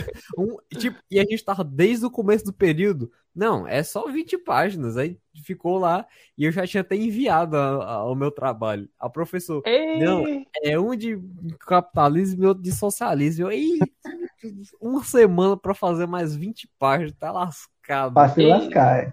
Só que, tipo, o bom é que eu descobri que o professor, ele não leu o trabalho todo, entendeu? Ele só lia a conclusão da gente. Aí, ele, e ele mesmo falou, ele falou, olha, galera, eu já recebi trabalho de 20 páginas, de 30, de 40, de 50, 80 páginas. Aí vocês me perguntam, eu vou ler? Muito provavelmente não. Porque ele, e aí ele falou, só pela conclusão de vocês, eu já sei o que, que vocês falam no desenvolvimento. Porque, tipo assim, segundo ele, e ele também não tá errado, o desenvolvimento de todo mundo vai ser a mesma coisa. Tipo, as fases do capitalismo, todo mundo já sabe. A, sei lá, tipo de capitalismo, essas coisas. Então, meio que aquelas coisas que já estão no livro. Então, a conclusão é que vai ser diferente, que é o que a gente vai concluir do assunto. Então, meio que ele já falou que é só ler a conclusão. Então, o que, que eu fiz? Eu fui no meu desenvolvimento, fui pegar uns parágrafos, eu fui só Ctrl-C, Ctrl-V para dar volume para chegar até as 20 páginas, entendeu? E eu já consegui fazer de capitalismo, falta só de socialismo agora. Depois você diz, professor, o senhor já pegou quantas receitas de bolo, de, de, de diferente aí nesses trabalhos, hein? De rocha. Cara, ó, um mas se tem, se tem uma coisa que eu não subestimo é a capacidade de leitura de um professor universitário, velho. É imoral demais. É, é, é, é, como é que eu dizer? É desumano o tanto que aqueles caras conseguem ler. Se a galera de matemática já tinha habilidade de leitura assim, que eu já achava impressionante. Imagina o pessoal de humanas que lê pra porra direto. Eu, eu não sei se eu teria essa coragem, não, de, de mandar um trabalho totalmente Nossa, copiado. Tem, um, tem uma leitura boa mesmo, tá? Você quer o quê? É, cinco proposições e dois teoremas por dia. É. o Oberdan falou aí de, de, professor de exatas e tal, o professor de EDO, ele não corrigiu a prova, tipo, olhando o cálculo do povo, ele só falou, olha, ah, beleza. Eu vi que ele estava no rumo do que eu ensinei, então eu botei certo. E ele falou, tipo, vocês vão receber prova de vocês, vai ter certo nem nada. Eu só corrigi mesmo olhando aqui. Ah, ele fez mais ou menos na estrutura e tal. Porque deu até aquela coisa, né? Tipo, a gente pode mexer, por exemplo, a gente pode tirar MMC para deixar de um jeito no final, pode deixar sem ser com MMC. Pode ter, tipo, um monte de logaritmo neperiano que se a gente pegar o E e elevar daquilo ali tudo, pela propriedade do logaritmo vai sobrar só o númerozinho lá de cima e tal. Então vocês podem fazer isso, aquilo ali. Então eu decidi só ver como é que vocês fizeram. E tipo assim, na hora que ele enviou as provas, detalhe, ele enviou um PDF com o nome de todo mundo e a nota. Ou seja, todo mundo sabia a nota de todo mundo. Tinha um monte de 10 e alguém conseguiu tirar um. Não sei como. Alguém conseguiu tirar um. Aí isso eu só mandou o nome. Só pode. Caramba. Ah, vou, te, vou te ensinar o meu macete. No, no, remoto, meio que a gente dá uma, uma aliviada, que é para não conseguir fazer as atividades, né? Não sei se o Gabriel pensa assim, mas se você for exigir muito do, do da galera no remoto, eles não fazem. Só deixa para lá e você que se lasca para colocar nota. Meu macete é o seguinte: eu passo a questão, eu olho o final. Se o final tiver errado, eu já corto. Se o final tiver certo, aí eu vou olhar o meio. Tá ligado? Aí se o meio tiver errado, aí eu corto. Aí se o meio tiver certo, aí eu dou ok. Aí pronto, aí tá certa a questão. Eu olho o primeiro final, depois o meio, aí depois o, o topo. Mas por, Porque, mas, por exemplo, Diz, pode falar. Se a pessoa, ela, tipo, sei lá, no final a resposta é pra dar 40, só que a pessoa botou, sei lá, 20, porque somou errado. No tipo, tá errado. finalzinho. Bota 4 mais 4. Aí bota tá errado. Tá errado. Show. Pô, corta que é bonito. Cara, é porque assim. Não, não, mas vamos, vamos ser realistas aqui, vamos ser sinceros. Se você vai fazer o Enem você faz a conta, a resposta é 4, você marca 2. Você acertou ou você errou? Aí você errou. Exato. Só que aí, só que aí você já falou, e se? E se o quê? Mas na prova, mas na prova não é nem. Não, a mesma coisa, errou, errou. Errou, errou. Tipo assim, vamos lá. É, vamos supor que eu, que eu digo para você calcular quantos litros cabe numa caixa d'água. Aí no final você me diz que cabe 500 litros e a caixa d'água só cabe 100. Não importa mais o que você disse antes, tá ligado? A resposta, a, a pergunta é quantos litros cabe? Aí você disse 500. Aí só que só cabe 100. Então a resposta é 100, não é 500. Aí você tá, então beleza. E se eu colocar 100 e o cálculo estiver errado? Aí você acertou a questão da forma errada. Você, você acertou no erro. Tá ligado? Uhum. usando a equivalência lógica aqui, se a sua premissa é falsa, o seu resultado também vai ser. A sua conclusão vai ser falsa. Então, uma coisa anula a outra, né? Aí meio que eu sigo essa lógica. Agora sim, eu falo isso, os alunos se assustam. Mas eu não sou tão carrasco a, esse ponto, não, tu tá entendendo? Por exemplo, eu já procuro colocar uma parada que eu sei que o aluno vai conseguir entender, que ele vai conseguir fazer. Uhum. Entendeu? E por mais que ele não consiga fazer, quando eu coloco uma questão que eu sei que eles não vão conseguir, aí eu quero ver o raciocínio deles. Por exemplo, eu coloco questão em prova, é, vamos supor, né, eu vou fazer uma prova que vale 10. Aí eu coloco seis questões na prova. E a última, eu, eu sei que eles, que a, assim, a chance deles errar é bem grande. Às vezes eu faço isso. E coloco a prova valendo 10. Você faz, cada uma vale dois pontos, e eu coloco a seis ali, bem difícil, é, bem difícil assim, é, avaliando outra, outra coisa, né, que está um pouco mais mais à frente. Eu tenho quase certeza que eles vão errar aquilo ali, mas eu já espero isso. Uhum. Só que de vez em quando eu me surpreendo com a resposta, tá ligado? De vez em quando o cara errou, mas eu vou lá ver a questão e porra, esse cara pensou de um jeito interessante aqui. E eu acho isso legal, eu acho isso interessante. Eu não gosto muito de avaliar, avaliar, e, e vale para Gabriel também. Agora pergunta sobre avaliação. Como é que você avalia seus alunos? Eu, particularmente, eu não gosto muito de avaliar eles pela mecânica. Tá entendendo? Tipo assim, ah, beleza, a, a conta. Porque muitas, ah, por exemplo, quando eu vou fazer exercício, muitas vezes eu já dou a resposta. Quando é exercício de marcar, por exemplo, eu já digo, a resposta certa é C. Agora me diga como é que você chega na resposta certa. Como é que você chega no C? Eu só não digo, às vezes, assim, na maioria das vezes, não digo a resposta quando é uma questão que, se você pegar a resposta e jogar na questão, ela, ela já dá conta, né? E uhum. quando você substitui o, a alternativa na questão, ela dá conta. Aí eu não faço isso, eu já não dou alternativa, já deixo aberto. Mas quando o cara tem que fazer a conta para chegar na alternativa, eu não tenho problema com isso. Ah, de, de, o pessoal do terceiro ano estranhou pra caramba a primeira vez que eu entrei na sala. Eles disseram assim: eu disse, ó, oh, pessoal, caso vocês não saibam, no final do livro tem todas as respostas. Aí olharam assim para mim. Ele já sabia que tinha, tá ligado? Ele já tava querendo me enrolar. Aí eles olharam assim para mim, como assim, professor? Que, que tem a resposta? Tá, pode olhar aí, você tem a resposta. Agora você tem a resposta. O que eu quero de você não é a resposta. Porque se eu quiser a resposta, eu vou olhar no livro. O que eu quero de você é saber por que, que dá essa resposta. Como é que você chega nela. Aí o buraco é mais embaixo. Aí a galera tem que, tem que rebolar um pouquinho. Alguns gostam, outros não gostam. Mas como Deus está, né? Nem Jesus agradou todo mundo. Então, então não pode fazer milagre. Né? Não é isso? Mas tu, Gabriel, como é que tu faz para avaliar teus alunos? Eu faço dessa mesma forma, só que nas provas, nas avaliações, eu deixo tudo aberto. Eu quero, o que eu quero saber é como é que você chega lá. O negócio é isso. Tem aluno que até nas atividades eles botam só a resposta. Eu digo, meu amigo, eu não quero saber a resposta, não. A resposta eu, eu mesmo faço a conta.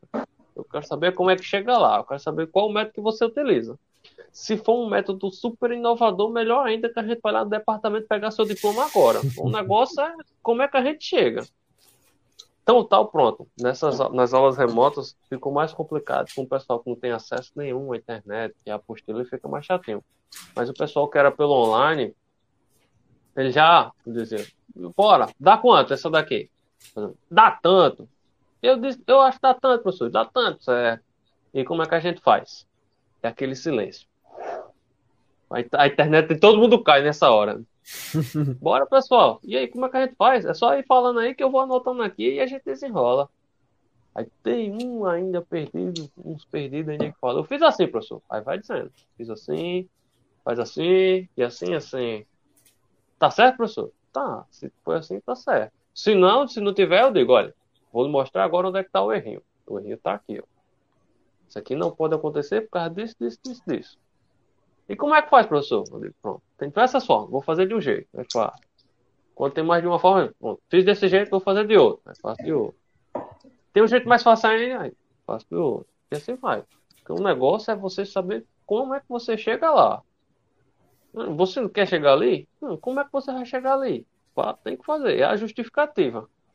Uhum. Quando na prova, quando tá lá, 10 questões, os alunos só botavam só a resposta. Quando chegava para mim é 5. Poxa, professor, por quê? Tá, para mim a resposta certa vale só a metade. O negócio é a justificativa. Ah, professor, e se eu botar a resposta errada e botar a justificativa certa? Bom, eu ainda vou considerar. Eu ainda considero. Poxa, por quê? Tá, porque você tá, tá no caminho certo. Agora, eu ainda estou agora eu tô sendo uma pessoa boa por considerar só a resposta certa, que eu poderia dizer que você roubou a resposta do seu colega. Você olhou assim, botou o pescoço de cago, viu todo dia anotou. Mas como eu não posso provar isso, né? Então eu dou, dou só os cinco. E vai levando. Tipo aquela coisa também. Por exemplo, o Bernan falou e tal, que é, a resposta errada ele tira tudo. Só que, por exemplo, tem aquele aluno que ele quer mudar o jeito que o professor meio que tá corrigindo a prova. Tipo, não, professor, mas eu fiz aqui, tá tudo certo e tal, o senhor tem que considerar. E é aquela coisa, tipo, o aluno ele quer. Ele acha que alguém, tipo, tá, não, professor, mas eu fiz o negócio certo. Só que, tipo assim, cada professor tem o seu jeito de corrigir, entendeu? Cada professor tem seu pensamento. Então, o que, que a gente tem que fazer? Se adequa. É. Entendeu? Cara, eu mas lembro a... que eu tive, eu tive uma aluna que ela fazia umas divisões entre decimais de um jeito diferente. Aí eu olhei assim, desse, do jeito, eu não tinha visto desse jeito não. Aí eu perguntei, como é que você faz essa divisão? Aí ele explicou tudo aí. Aí pronto, encaixei na cabeça. Aí eu já fui fazendo uns testezinhos para ver. Aí encontrei uma falha. Aí eu fui explicar. Eu disse, olha, desse jeito dá para resolver quase tudo, mas ele vai ter um errinho nisso aqui. Aí eu mostrei, nisso aqui ele vai estar errado. Então é bom você tentar ir por esse outro caminho, porque esse caminho aqui ele vai ajudar em quase tudo. Não é melhor você saber o caminho que vai resolver em tudinho? Ah. Exato. E, e, complementando aí a fala do João, é, eu não acho, eu não acho é, a questão do se adequar, sabe, João? Claro que você tem que se adequar, que você não vai brigar com seu professor, tudo bem. É, só que é o seguinte, por exemplo, quando eu faço isso, eu dou brecha, eu dou liberdade para o aluno chegar para mim e professor, senhor errou aqui na correção. Tá ligado? Você pode questionar a sua nota. Porque você tem direito disso. Você, eu, não, eu não sou Deus que vou dizer, vou escrever certo por linhas tortas. Tá ligado? Beleza, você errou a resposta. Se você errou a resposta, é, se eu considerei errado ali, show de bola, vai estar errado. Se você me convencer que tá certo, aí beleza, aí eu corrijo. Eu volto atrás e corrijo que tá certo. Porém, é, a galera tem medo de fazer isso às vezes, tá ligado? Uhum. O pessoal fica meio com o pé atrás de, de chegar pra pessoa e, e como é que eu dizer, questionar a nota. Eu acho que tem que questionar às vezes. Mas assim, quando você vê que tem argumento para isso, né? É, tá, eu pergunto lá qual é o negócio da caixa d'água, por exemplo. Ou então sinal, né? Ah, professor, eu errei por causa de um sinal. Não, não acho que você errou por causa de um sinal. Você botou um número totalmente diferente. Aí eu vou lá e desenho a reta numérica no quadro, mas pronto, aqui está o zero, aqui está o 100 e aqui está o menos 100. Está aqui. Aqui. Aqui. Tá o 100, tá o menos 100. Onde é que 100 é igual a menos 100? Não é. É to, dois números é totalmente diferentes. Não é, a diferença não é só o sinal. Mas é que tá. Por que é que isso acontece? Por que é que eu faço isso? Primeiro, que eu não uso só esse método de avaliação. Aí o Gabriel pode complementar também a fala. Eu acho um erro você avaliar o aluno com três provas. Você tem três notas, aí bota três provas. Tá ligado? Eu acho errado isso, porque nem todo, nem todo peixe consegue escalar a árvore, né? Uhum. Então, a nota do aluno ele não depende só das provas. Ele depende da participação, depende do vi, do, do visto, das atividades que ele faz. Então, se é um aluno participativo, vamos supor, né? É um aluno participativo, faz projeto da escola, pai, ele ganhou o primeiro 10. Ele participa de tudo, 10. Ele faz todas as atividades, ganhou outro 10.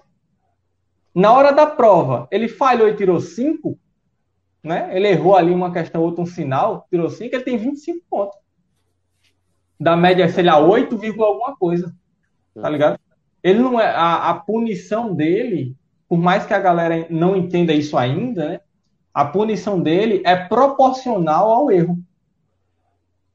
Tá ligado? E o que acontece muitas vezes com os professores não punem proporcional ao erro. É o cara errou um sinal, perdeu uma questão, só que essa questão vale, sei lá, um terço da nota do cara, da nota total. Aí o cara se quebra todo nisso aí. Aí eu acho errado. Uma vez uma aluna chegou para mim e pediu para eu corrigir uma prova. Professor, eu fiz essa prova aqui, queria que o senhor corrigisse para mim. Aí eu corrigi a prova, né? Beleza, lá de boa, eu ensinava física, eu acho, nesse tempo. Pegou uma aula de física. Aí a prova era de matemática. Aí eu corrigi a prova, beleza, tá certo aqui, tá certo aqui, errado aqui, aqui, aqui. Aí ela olhou assim e disse, oxê, peraí, então essa questão aqui tá certa? Eu disse, tá. Assim, porque o professor colocou errado? Ah, eu, não sei. Né? Mas você fez o cálculo certo, a resposta está certa, está certa. Inclusive, tinha uma na prova que estava errado Estava errada, a resposta estava errada por um sinal. O professor botou metade do, do, do considerou metade, né? Aí eu falei, inclusive essa daqui eu teria cortado inteira. Aí disse, não, nossa, professor, não sei o que. Não, o seu professor ainda foi legal aqui que ele me deu metade, mas eu teria cortado inteira. Mas essa daqui você, que ele marcou errado tá certo. Porque você não vai lá falar com ele para ele corrigir? A menina foi. Aliás, ela nem queria ir, na verdade. Eu que fiquei lá um tempinho convencendo ela a ir. Não, porque o professor é, é, é, é bruto, não sei o quê. Não, vá lá, conversa com ele. Ela foi. Criou coragem foi. Quando eu voltei do intervalo, tava a menina sentada na, na, na, sala com a cadeira, com a cabeça baixa, chorando. Eu só está chorando por quê? Mas não, porque eu fui mostrar a prova pro professor, ele me deu um esculacho. Eu como assim? A questão tá certa, mano. Tá, tá, tá errada não, tá certo. Aí disse, não, porque ele disse que eu não tinha direito de questionar a nota e eu tava querendo desafiar ele, não sei o que. Levou pro lado pessoal, né? Imagina. Uhum. Aí depois eu escutei o professor falando o seguinte, isso na sala dos professores. Aí dizendo, mas vocês vejam só, a pessoa já dá ponto a mais, a pessoa já, já releva um monte de coisa que, a, que, a pessoa, que o outro faz errado. Aí a menina tem a coragem de chegar para você e questionar a nota. Tá ligado? Aí eu fiquei meio assim, eu, tá, o cara não precisava ser tão duro desse jeito. Porra, se ele errou, ele podia admitir que errou, né? Então eu acho que o que, o que vale aí na, no processo avaliativo é a confiança. A confiança e o diálogo entre professor e aluno. É o professor deixar claro o que ele quer do aluno e o aluno corresponder àquilo que o professor exige. Tá entendendo? Por exemplo, se eu digo que a sua nota depende de participação produção e prova, né? Então você tem que se adequar a isso. Você tem que se adequar ao método avaliativo do professor, não se conformar com tudo que o professor fala. Porque às vezes o professor faz cagada também. Entendeu? Já tem aluno que o cara vai corrigir as provas, não sei se acontece contigo, Gabriel. O cara vai corrigir a prova no quadro, não, professor, não sei o que, aí fica mudando a nota na hora, fica mudando o sinal, apagando, botando a resposta certa, depois mandando você corrigir. Aí, os dois lados da moeda, né? Comigo já aconteceu com as atividades, porque quando eu passava, quando era no presencial, eu passava uma atividade, pronto, passei a atividade, aí a galera fazia atividade, chegava, eu dava o visto no caderno de todo mundo, pronto. Aí agora eu vou resolver no quadro.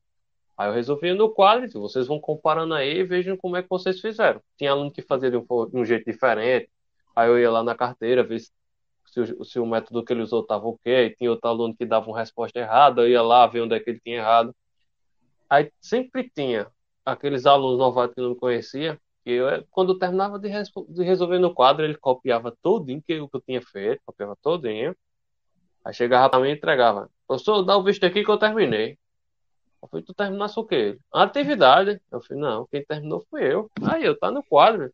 Tá, professor, e eu não copiei? Eu falei, não. Sim, muito bem, você copiou. Mas você não faz, não. Eu quero que você fizesse essa atividade, não era copiar, não, amigo. Bota pra lá, sem, sem o visto. Ela não chega pra é fogo. É fogo, o professor não deu, deu visto. Tá, eu tô dando visto no, tra... no meu trabalho, eu vou dar um visto pra minha? É. é De rocha. Hoje, hoje, hoje eu passei um exercício lá na turma, aí eu fiz isso também. Eu disse, ó, botei cinco questões, né, pra eles calcular. Eles escolham aí pra eu, pra eu resolver pra vocês, pra vocês terem uma noção de como é que faz, né? Eles, tá, professor, resolve essa última aí, que a última era mais difícil, né? Aí resolva a última aí. Eu, beleza, a última. Aí fiz a última. Aí quando eu terminei, vocês entenderam? Aí todo mundo, não, não entendeu. Dá pra fazer as outras? Aí todo mundo dá. Aí eu peguei o, o quadro, o, o, lápis, aí coloquei assim do outro lado do quadro, questão extra. Aí botei uma do mesmo tipo da que eu tinha resolvido, tá ligado? Uhum. Aí eu achei, professor, o que é isso? Isso não. É justo, né? Eu acabei de resolver uma, eu quero que vocês resolvam uma também. Então eu vou botar uma outra aqui para vocês fazerem. E essas coisas assustam muito os alunos, não acham não? Seus alunos é assustado assim, é, não sei se é porque eu conheci a minha turma agora, né? Mas ele se assusta muito fácil com as coisas, assim, ou, ou é mais de boa? Rapaz, com essa turma de agora, no retorno é que a gente tá vendo como é que tá, né? Tá todo mundo com o psicológico abalado. Mas no presencial eles, eles, eles respeitavam, não eram tão assustados, não. Eles tinham, tinham medo da matemática, tinham. Eles sempre tinham medo de, de reprovar. Ele, o professor Gabriel ele leva mesmo para final e reprova com cuidado, pelo amor de Deus. Eu levava mesmo. Bobear, você levava mesmo. Se tu não tá estudando, tá se não tá dando pra passar, a gente tem que, tem que retornar e repetir todo o conteúdo de novo, mais um ano, para até aprender. Mas sempre foi resenha. O que eu gostava de fazer, eu pegava alguma questão, alguma questão bem, bem complicada, daquelas bem cavernosas, eu dizia, essa aqui vale um ponto. Amigo, o quê? O quê, professor? Aí, o povo já ia logo para essa questão. Essa aqui vale um ponto. Pode resolver. Eu, meu Deus do céu, eu tentava. É. Ou senão, quando eu perguntava, quanto é, e como é que a gente faz isso aqui? Aí todo mundo calado. Eu dou um ponto. Se ele disser, ah, povo, um ponto, aí todo mundo se Eu dou dois pontos. Ai, meu Deus do céu. É o leilão. É, teve uma vez que eu disse que dava quatro pontos. Aí pronto, os alunos endoidavam, o desespero e a ansiedade era tão grande que eles não conseguiam nem dizer mais o nome. A gente morria de rir. Meu Deus do céu, quatro pontos, como é que a gente resolve isso aqui? Como é que resolve? Meu Deus do céu. Bora, bora, quatro pontos. Deu nenhum, deu... ninguém. Pronto. Sempre gosto de bagunçar com o menino. Cara, aí. aí tá. Não, a gente tá, tá falando de avaliação ainda. Aí é que tá, muitos professores criticam esse negócio de estar tá dando ponto. Só que é um processo de avaliação, tá ligado? Você tá avaliando o aluno naquele processo ali. Aí, sei lá. Nesse momento, tem... por exemplo, de dar um ponto para ele mostrar o que é que eu estou avaliando. Estou avaliando a forma que ele vai, o método que ele vai utilizar, a forma que ele vai explicar. Se ele consegue explicar para um professor e para a turma como resolve esse problema, então ele aprendeu. Tchau. Ele aprendeu e merece aquele ponto. Porque quando a gente consegue resolver uma coisa, se você consegue resolver outra, Ó, se você consegue, além de resolver, conseguir explicar para outra pessoa como é que se resolve, então você aprendeu. Uhum. Pronto, aí, aí é justo, é justo. Um boy desse, por exemplo, chegar na prova, errar um, um sinal e tirar e tirar e baixar a média inteira dele, assim, drasticamente. Não hum. acho justo. E logo numa prova que já tem. É, essa, esse, esse negócio de prova, prova, prova, a galera já fica com medo da cebola. Ai meu Deus do céu, é a prova, não sei o que, começa a ter calafrio, a ansiedade ataca, aí falta ar, e pronto, o aluno morreu. É, de rocha. Eu lembro, eu lembro quando eu paguei a argumentação, e aí com o professor Salles, eu não acho que tu não, não sei se tu pagou comigo essa, essa disciplina. Acho que não. A gente ia pegar junto, eu acho, que tu pegou outra disciplina, se eu não me engano. Eu reprovei a argumentação a primeira, Aí fez de novo, né? Que, que ele fez a argumentação eu paguei de, de, primeira, sofrendo com força, mas eu entendi o poder da argumentação e paguei. Pronto. Aí o que aconteceu? Na primeira, como é no início do curso, né, se eu não me engano, a argumentação, eu ainda tava meio, meio leso, né? Aí, eu calado na minha, pá, sem interagir muito, sem conversar. Aí tomei bomba, me lasquei. Aí da segunda vez eu já tava mais esperto, paguei lá para metade do curso. Aí, só que eu, eu, interagia muito na aula, né? Eu gostava de perguntar, gostava de fazer, é, dizer para o professor fazer no quadro, às vezes ele chamava para ir, eu ia também. E aí, só que na prova, parece que dava um branco na minha cabeça, sei lá o bexiga que acontecia, que minha nota era baixa, tá ligado? E por mais que eu interagisse na aula, as minhas notas tava, não tava boa. Acho que eu tava num, num processo meio complicado com emprego, essas paradas assim, nem tinha começado a trabalhar. Aí, beleza, terminou o, o semestre, nem para final eu fui, eu não tinha nota para ir para final. Eu fiz média, acho que três, alguma coisa assim. E minha nota tava bem ruim. Aí eu, beleza, não vou para final, não vou passar não. Aí o professor Salles, paguei com ele, aí ele mandou um e-mail para mim. Diz a turma, né, o pessoal dizendo que ele mandou esse e-mail para todo mundo, mas se ele mandou para todo mundo, eu não sei. Se ele mandou para todo mundo, melhor, né? Mas aí chegou um e-mail para mim o seguinte: ele perguntou, Alberdão, me diga o que é que acontece com você. Eu disse, por quê? Eu disse, não, porque você tira. É, você consegue tirar nota boa, né? você consegue interagir, você é ativo na aula, pá, eu vejo que você se esforça, mas na, na, as suas notas não estão muito boas. Eu disse, não, professor, é que eu estou passando aí por umas dificuldades, pá, isso conversando por e-mail, né? Estou passando por umas dificuldades. Ele disse, não, então faça o seguinte, venha fazer a final. Eu disse, mas eu não tenho nota para fazer a final. Aí, então, mas você vem para fazer a final. Se você tirar, tirar sete, tudo bem, você passou. Aí eu fui fazer a final. Não sei. Eu nem, assim, o cara quando tá ferrado, né, nem procura saber a correção da final. Passou, passou. Adeus. Tchau. Aí, tipo assim, eu sei que eu tirei sete na prova. Não sei se ele deu a nota, se ele me ajudou na prova, ou se realmente eu fiz a prova. Assim, eu fiz confiante, né? Fiz consciente do que eu tava fazendo. Já que ele me deu a oportunidade de uma semana aí, eu dei o gás, estudei durante a semana e fiz a prova. Com aquela certeza mais ou menos, sabe? Aquela confiança uhum. mais ou menos.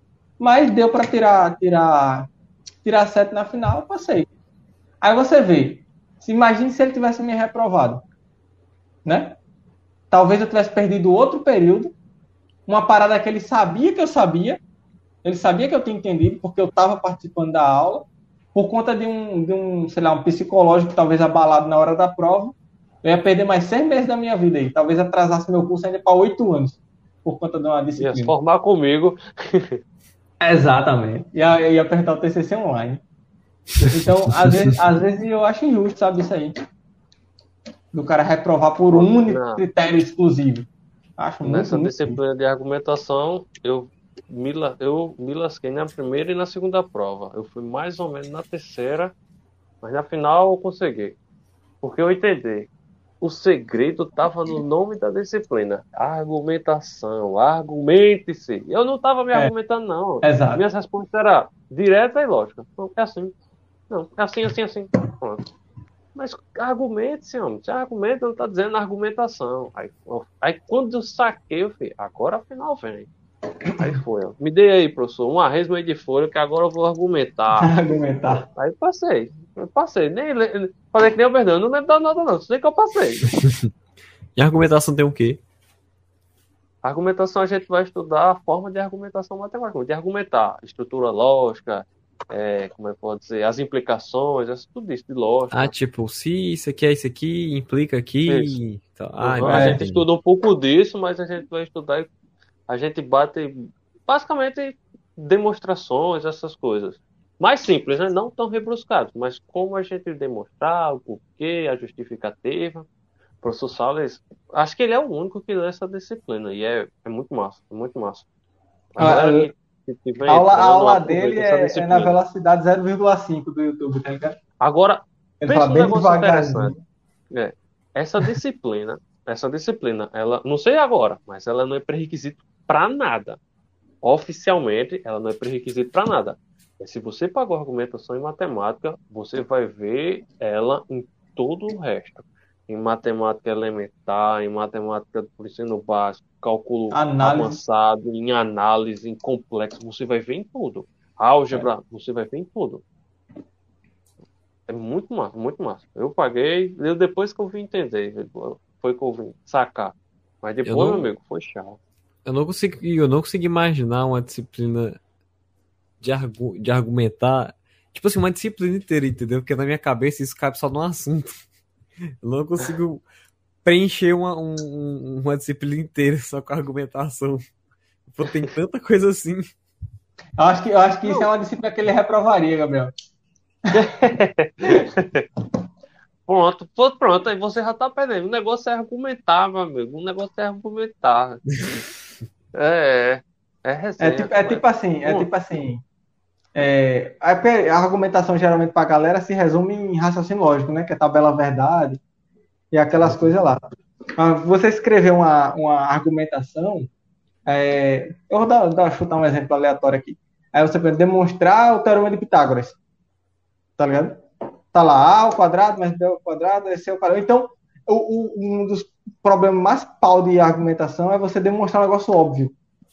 Ele fez lá a conta, por exemplo, é, sei lá, é, um mais um é o quê? Um mais um é dois, né?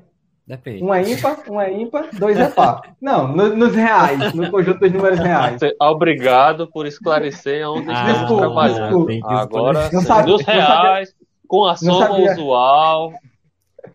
Com as operações usuais definidas nos reais. Né? Não sabia que eu estava apresentando trabalho num congresso aqui, calma aí. É, um mais é dois, certo? Três mais três, acho que eu até falei, mandei para tu já esse, essa paradinha aí.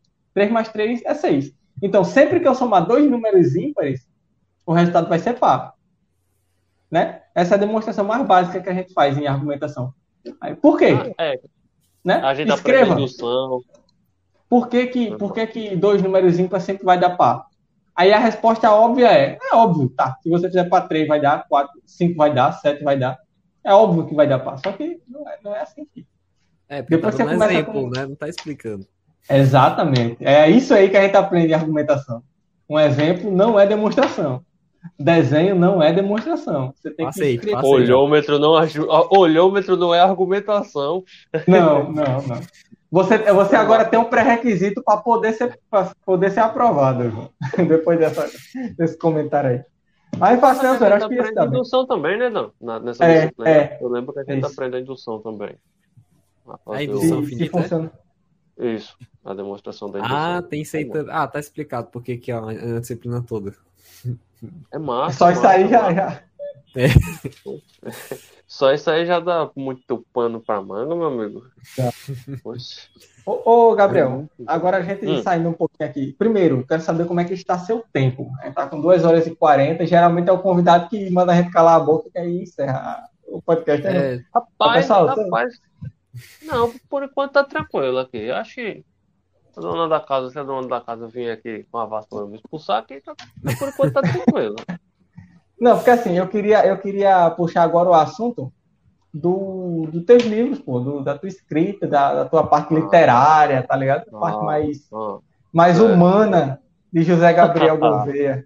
Ah, certo, certo, certo, certo. Pode perguntar. Sabia, não, que ele, que ele Eu escreve. sou, que eu sou um escreve- escritor não publicado ainda, né? lá? Não publicado. Ele escreve ficção. Inclusive, ele tem uma ficção aí não terminada, onde eu fazia parte lá. Eu era um personagem lá da. Era, eu um Aliás, personagem eu era não, né? Ele, é, ele, ele perguntava para minhas coisas: Boy, tu quer ter um personagem assim ou assado? Eu disse, cara, eu quero assim. Aí ele ia lá e fazia. Teve uma pergunta que ele fez para mim que foi assim: Cara, tu quer viver muito ou tu quer ser pica, tá ligado? Tu quer ser foda. Foda. Eu disse, eu quero ser foda, eu quero viver muito, não. Pode me matar no primeiro capítulo, eu quero ser pica. que tu ele falou botou lá, era. Hum? Que tu falou era. Ai, teu, teu personagem morreu. Não, provavelmente ia morrer, né? Mas- Agora ele, ele não Ah, chegou nesse ponto, pô. Ele não chegou. Eu lendo a história lá, esperando ele chegar na, na, na parada, ele parou. Mas conta aí como é que foi esse negócio aí de juntar matemática e ficção nessa cabecinha aí que não é muito pequena, mas merece Porque assim, respeito. Eu, eu, eu gostava, eu, eu tinha, eu já tinha, desde pequeno, eu já tinha uma inclinação mais para escrita, de criar histórias, essas coisas. Desde pequeno eu já brincava, montava um, uma, um, um- umas brincadeiras bem, bem resenha, já criando. Aí eu lembro que foi na quarta série. Na quarta série, a professora ela já fazia algumas atividades de escrita, de redação, mas para a gente criar contos. Eu lembro que eu fiz dois contos. Eu, agora, eu lembro pouquíssimo. Um eu lembro porque eu fiz mais pela zoeira. E o outro eu lembro porque eu fiz no, no massa mesmo. Que era o ma- é, Esse que era mais um massa era do. Era um porco espinho e uns não sei o quê. Eu lembro que a professora ficou com esse livro. Fez na folha, né, dobrada, a professora ficou com esse livro. Ela gostou e ficou com esse livrinho. Já o da, o da zoeira, ela, ela, ela só fez dar o visto. Eu fiz a versão da, da Chapeuzinho Vermelho. A Chapeuzinho Vermelho e a Cachaceira. Aí eu tinha desenhado a Chapeuzinho na quarta série. Quarta série. No, agora é quinto ano hoje em dia. Pronto, eu, eu desenhei ela- ela levando na sexta uma garrafa de 51, boy. Aí imagina ela com o teu livro, com, com a história que tu fez, tipo, fazendo mesmo na raça, ela vendeu, depois ficou rica, ganhou milhares com a obra dos alunos. Caramba, Ei, caramba, se eu visse ia ser massa demais. Tia Eli... Eu esqueci, não. Tia Elizabeth, boy. Quarto ano, quarta série. Foi Tia Elizabeth. Mas nem sei se é. Ah, pode, deve ser. Ah, deve estar. Ah, deve estar andada. Pronto. Isso Deve tá foi uma. Pronto. É, pronto, esses dois contos. O que mais foi que eu fiz? Eu comecei a prestar mais atenção, por exemplo. Quando eu comecei na universidade, eu comecei a escrever um. Tava lá escrevendo, era, era um romance mesmo, era uma aventura. Tinha, era as espadas de filme, um negócio desse. Tem um amigo meu, André, André Florencio, o bicho desenha demais, o bicho é um ninja dos desenhos. É, é- é o Da Vinci. Eu, Desenha contando a história, oxe, eu contando a história pra ele, tudo, e o bicho gostou e ele não fez uns desenhos, não. Um, um- como é que se diz? Um. Pô, rapaz, agora eu esqueci o nomezinho do termo. Um, ele fez os As desenhos dos personagens. figura. É, umas imagens. Tem um nomezinho, rapaz, agora eu esqueci o nome. Ele fez as imagens. Esboço? Caramba, Concept art. é isso, arte conceito. E eu olhava, caramba, é assim mesmo, boy. Aí era que eu... Ora, eu escrevia na mão, boy, na mão. Eu nem sei onde é que tá esses manuscritos, mas sumiu. Os, desenhos eu, sei, eu ainda tenho alguns guardados, mas os manuscritos sumiu. Chama de manuscrito, parece negócio escrito lá no antigo Egito, tá ligado? Mas era porque era escrito. Não, pô, manuscrito é porque foi escrito Eu sei, na eu mão sei. no caderno. Mas Eu fica parecendo muito folhas. antigo, tá ligado? Fica parecendo antigão.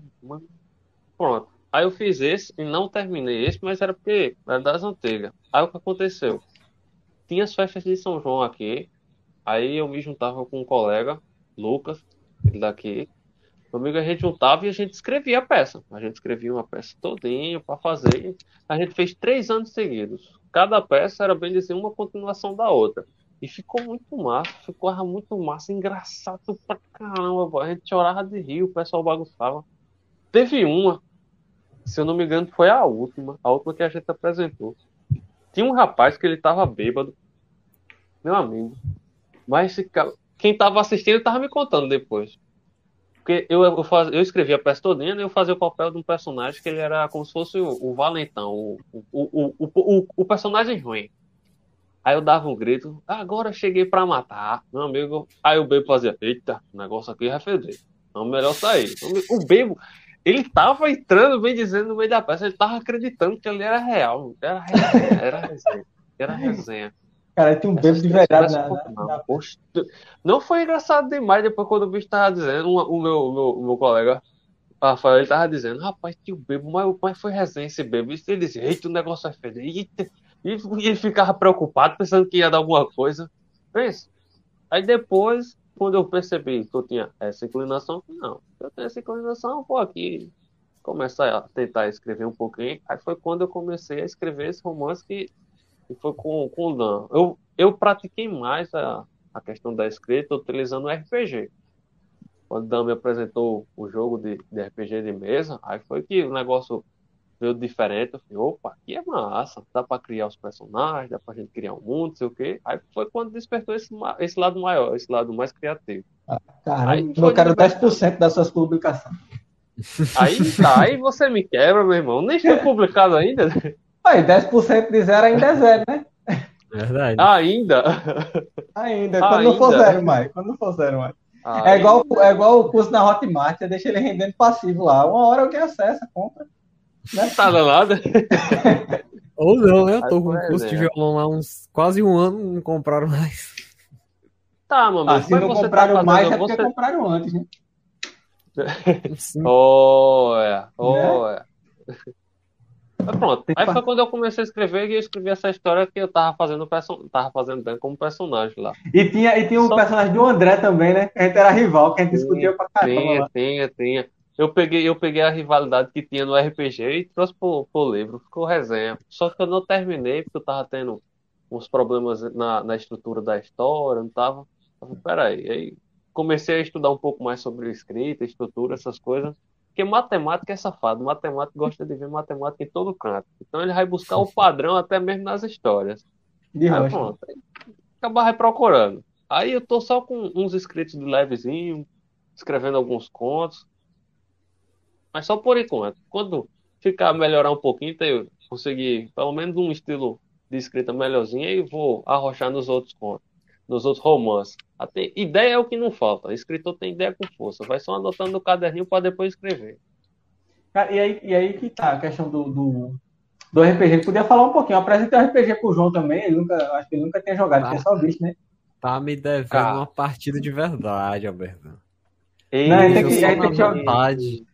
Não, ali, ali foi uma partida de verdade. Só que não terminou, É. né? Não, então não foi uma partida de... Me deixou na vontade. Tava eu, ele e o Thiago, E um o amigo Thiago. nosso. E a gente não terminou. Não, é só pra ter uma noção aqui. E eu, meu Deus, mas o que que vai acontecer com nesse, dentro desse castelo?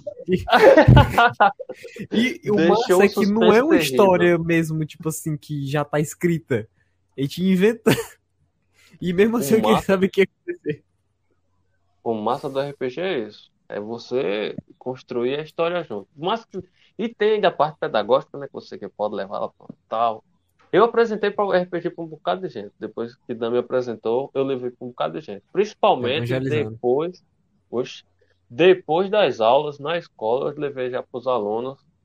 E, os- e muitos alunos ficaram me perturbando, dizendo: Bora, professor, jogar, professor, bora, meu Deus. Ficava me aperreando: Bora, professor, meu amigo, eu estou estudando aqui, eu tenho prova de, tenho prova aqui de análise, eu tenho que estudar. Tô muito doido pra jogar. É, eu- Não sei se o João ainda tem alguma coisa para comentar. Eu, eu ainda pergunta, não. né? Não, tipo, Tem, as, tem as perguntas das caixinhas, né? tem.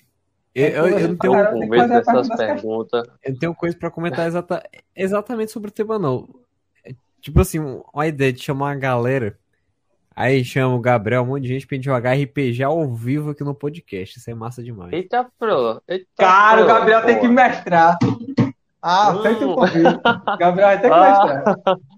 Cara, Ah, eu vou fazer uma repetição. Bora, Bicho, pô. Na moral, vivo, velho. o, o povo. Tipo, antigamente não, não ficava assistindo jogo de futebol pelo rádio, aí ficava imaginando. Aí o povo vai ficar ouvindo um podcast depois e imaginando a situação. Massa demais, você é doido. Cara, pior que, tá, pior tá. que já, a gente nem começou a fazer negócio, já tô fazendo jabá pra concorrência. Já tem altos canal massa aí que faz, que faz live de RPG. Isso já tem, tem umas paradas avançadas. Assim, Olha, é de divertido pra podcast, gente jogar de aqui. RPG, tem um, tem um, que não sei se você já escutaram, mas que deveria escutar, que é o, Nerdcast de RPG. Ali é fantástico. Ali é fantástico. Eles têm, eles já fizeram três, eles já jogaram o medieval, que é o mais antigo, já, já jogaram o Cyberpunk e jogaram do chamado do, do, do, do Clayton. Do Cleiton. Pronto. Do Cleiton. Esse, vocês Clayton. podem, podem escutar, podem escutar. É fantástico. Esse do, do, do Cthulhu é o mais, é o ápice do ápice. É, Onde é que a gente meta, encontra, Gabriel? O quê? Pra escutar esse? É, Olha, fazendo porque assim, se eu aí não me. Não, é porque assim, se eu não me engano, eu procurei já e eu não achei completo.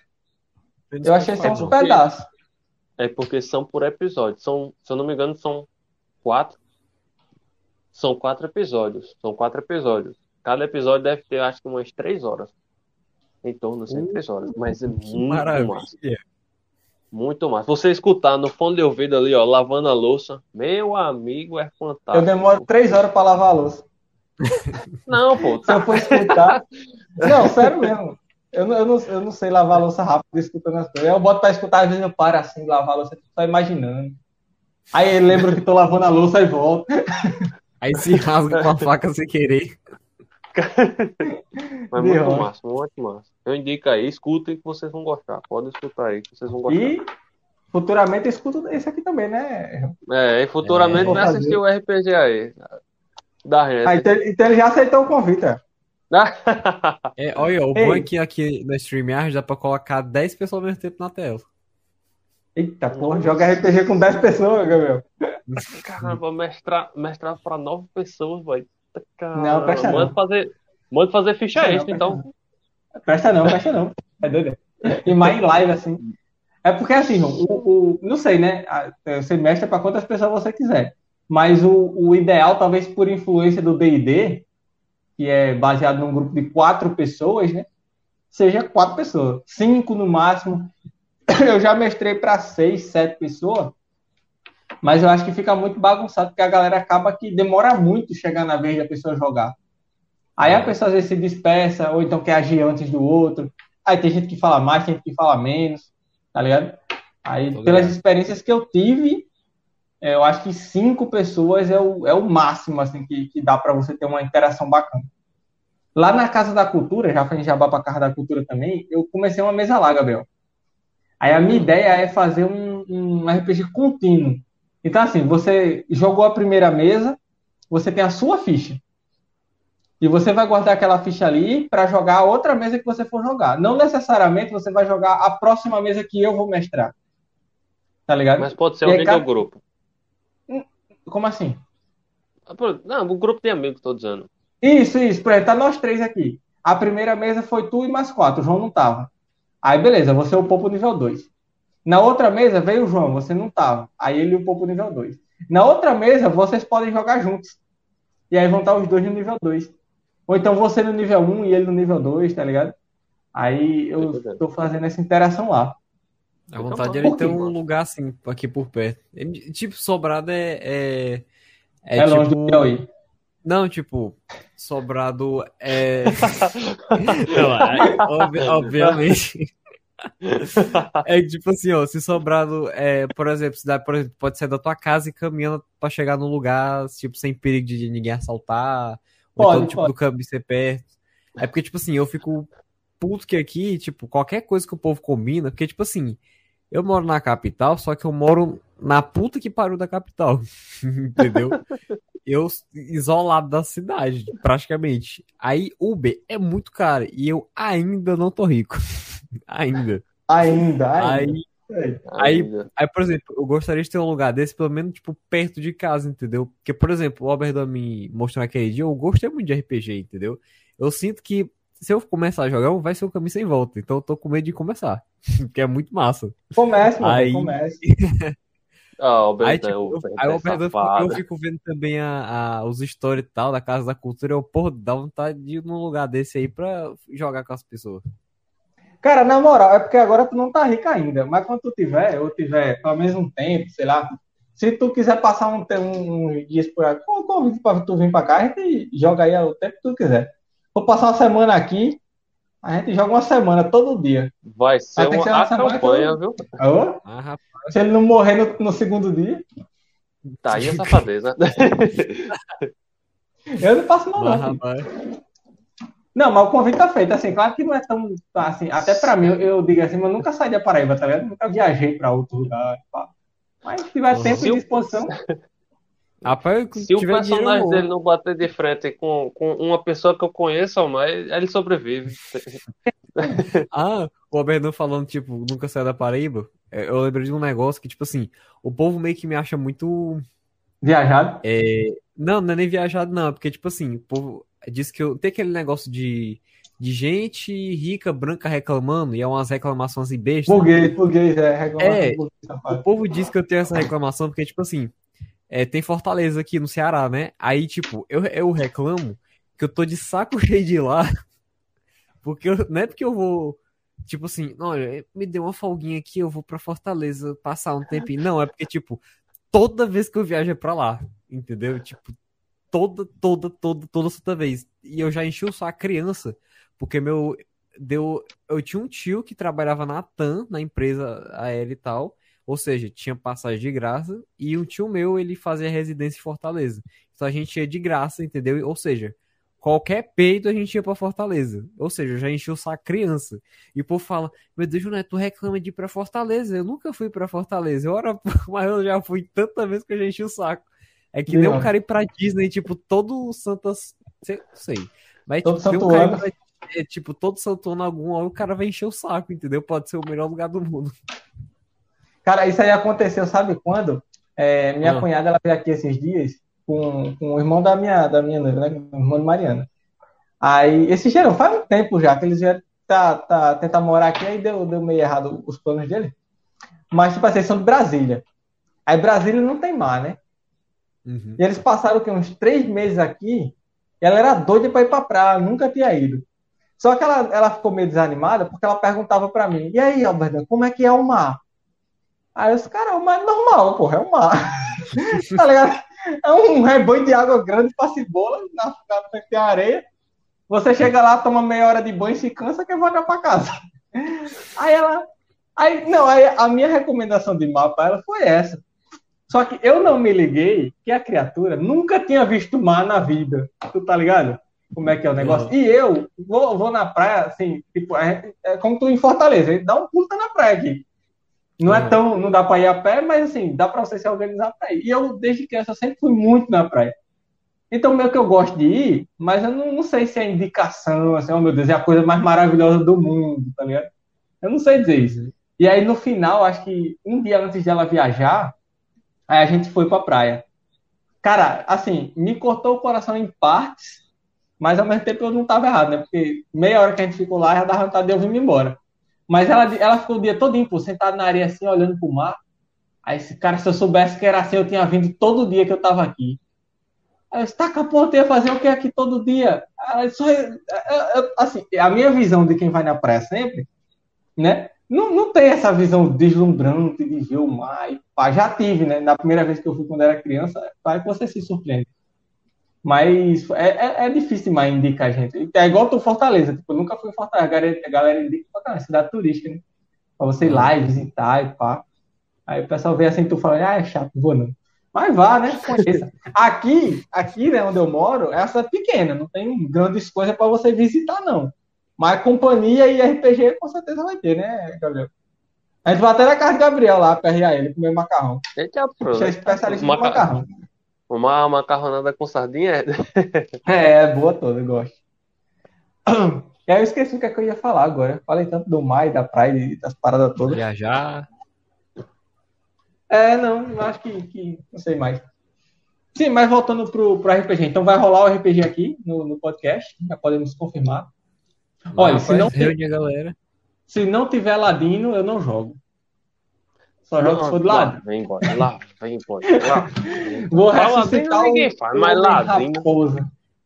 Vou ressuscitar o homem Que- raposa. O que que é ladino? Lá- É um ladrão e assassino junto. Pronto, É, ladino. Ah, lembrei. É isso lembrei, mesmo. lembrei. Ele vai ressuscitar em o, é, o espetacular Renato. Espetacular Renato, é. O Depois de raposa. uma mesa da gente. O bicho veio uma Eu só lembro de rebosteiros. Não, rebosteiros É, é, foi, não, foi. É, É, É, rebostei. pronto. É, o bicho é, pegou foi essa referência. O bicho botou aí, aí tem um outro orc lá, tem um boyzinho que a gente jogava que a gente fez um, um orc, Aloysio. Aí ele botou o nome do orc de Heleno. Não, era. Ah, foi, foi. Era foi. Aloysio, pô. Aí o orc era Heleno. Aí eu ficava, Heleno, Só- não faça Só isso, toda Heleno. quando ele, ia, quando, ele, quando ele ia narrar a jogada, ele fazia Heleno faz assim, assim, assim. Heleno diz assim, assim, assim. Heleno faz isso, isso, isso. E a gente, meu irmão, Heleno é Ele fala- é- Heleno, ele tem algum problema que ele só fala em terceira pessoa? É, é o quê? Aí ficou Heleno. O- Heleno, é de rocha. Heleno era o, era o orc meio burro, que no final É, e- terminou sendo o mais inteligente de todos. Não, não, pior que foi assim. A, a resenha foi o seguinte: a gente foi jogar o RPG, aí foi a primeira que o Gabriel foi mestrar, eu acho, né, Gabriel? Foi, Foi foi. a primeira que o Gabriel foi mestrar. Aí a gente tudo querendo jogar e pá, né? Vamos fazer uns personagens foda pra caralho. Aí tinha as raças lá e tudo mais. Aí tinha eu, fiz um, um homem-lobo, tá ligado? Todo trabalhado na- nos homem-lobo, pá, licantropo. E a parada toda, foda pra caramba, meu personagem, arqueiro. Aí ladino e tudo mais. Aí a Luísa, ele fez um orc, parrudão forte pra caramba também. Foda, né? O personagem foda. E teve Everton, que foi o outro cara que fez um minotauro. Todos os personagens foda pra caramba, boy. No começo do jogo, né? Aí depois, final do jogo, terminou um orc, um orc mongol, falando Heleno, Heleno, Heleno. O Homem-Lobo virou Homem Raposa. Aí de Raposa virou Guaxinim. Ela tava me chamando de Homem Guaxinim.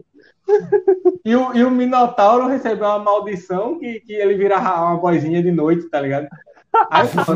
Aí virou, a- virou a gostosa do grupo, o, o Minotauro. Ficou resenhando. Começou a ser pica. Terminaram. Ficou uma resenha da Foi, figura. terminou na resenha. Tinha o elfo, o elfo cagão. É, tinha o El, que chamou, começou a chamar de rato, que ele queria fugir de tudo. E tinha a Mariana Nossa. jogou com a gente, tu lembra? Jogou, Acho que- ela era meia gênia.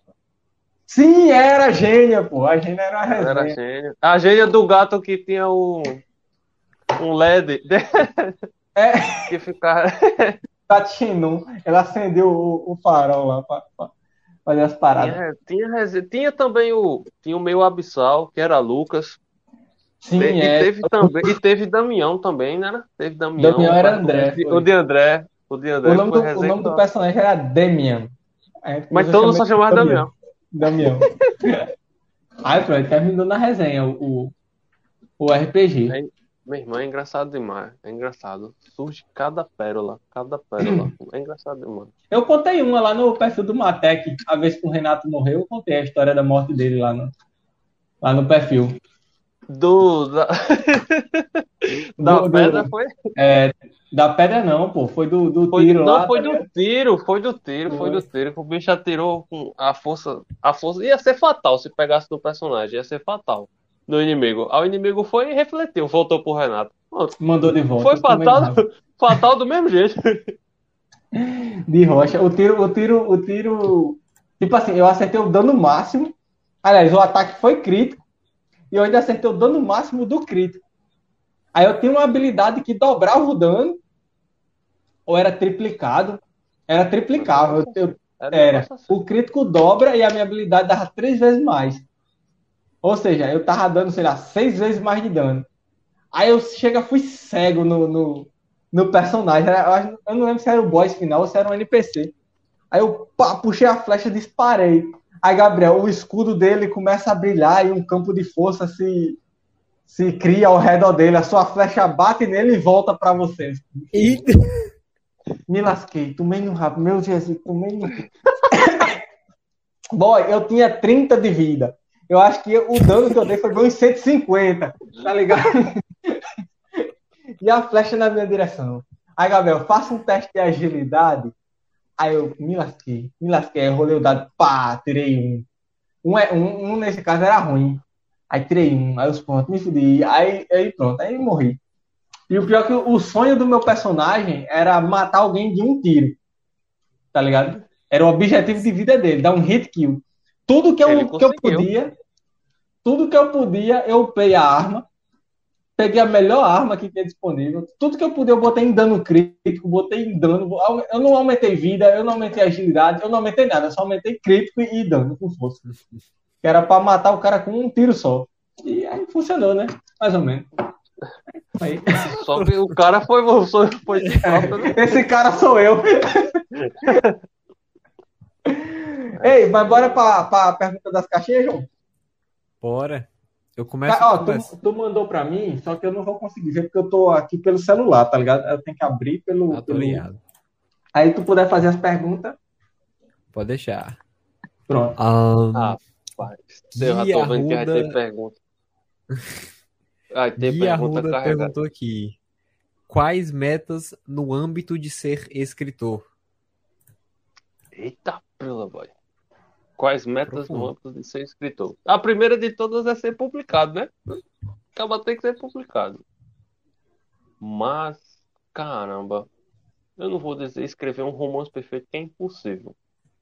Mas o que eu queria, o que eu queria não, o que eu quero e vou lutar para conseguir é construir um universozinho bonitinho, um universozinho com suas aventuras, histórias.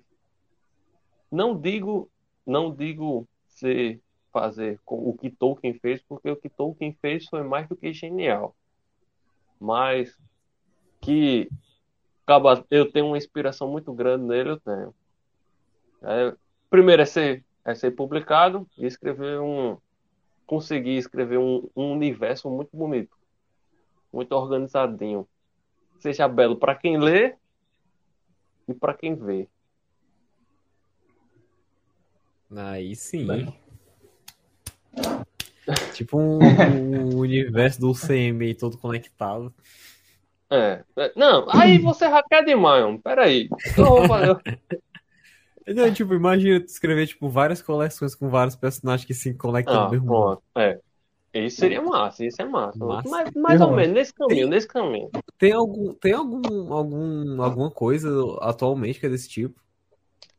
Em Na livro? Escrita, em livro. É? Rapaz, deve ter. Nesse, nos, nos, na, nos livros de fantasia mais modernos, deve ter. Nos moderninhos, que a galera mais gosta. Os mais adolescentes. Deve ter, deve ter. Não, assim, eu não, não tô, não tô, não tô, como é que se diz? Não tô projetando. É bom, é bom. Pra quem gosta de ler, você lê aí, mano. Não tô, tô dizendo nada, não. É aquela coisa. Eu tô dizendo porque é, é, é, produzido quase em massa, meu amigo. É, é, é muita produção. É, é com força, aí. Parece que a galera é. não, não, perdoa, não. É, e às vezes essa produção em massa, tipo, a qualidade baixa, né? É. O problema é isso. As histórias são rasas, são bem fraquinhas, mas é produzido em massa. É quase repetido. É que nem, pronto, você disse aí o UCM, o universo da Marvel. Ele tem um padrãozinho. Ele tem um padrãozinho. Se você prestar atenção direitinho, ele tem um padrãozinho bem simples. Uhum. Você consegue determinar o filme todo em papo, vai ser assim, assim, assim. Acabou. Você assistiu dez, tipo, os 10 minutos no começo, você já sabe o que vai acontecer o resto do filme todinho. Tipo, a gente pode não saber exatamente o que, a, o que o herói vai fazer, mas a gente sabe o teor das coisas, né? Tipo, é ah, aqui ele vai ser derrotado, aqui ele vai dar a volta por cima, aqui vai acontecer não sei o que, entendeu? Mas uhum. sempre tem aquela formulazinha mágica, que nem. Uhum. É que nem o, o, o, tipo vendedor que vai chegar em você. A maioria tipo, é do mesmo jeito. Olá, eu encontrei o seu perfil aqui no Instagram e eu tenho uma coisa que vai interessar muito. Já chegou um monte de gente assim mim. Ah, você foi, eu pensei, eu, eu, Olha, de vendedor, a primeira coisa que eu escuto na minha vida, até aquele exemplo de vendedor, quer chip da TIM? É, é, é o exemplo mais prático.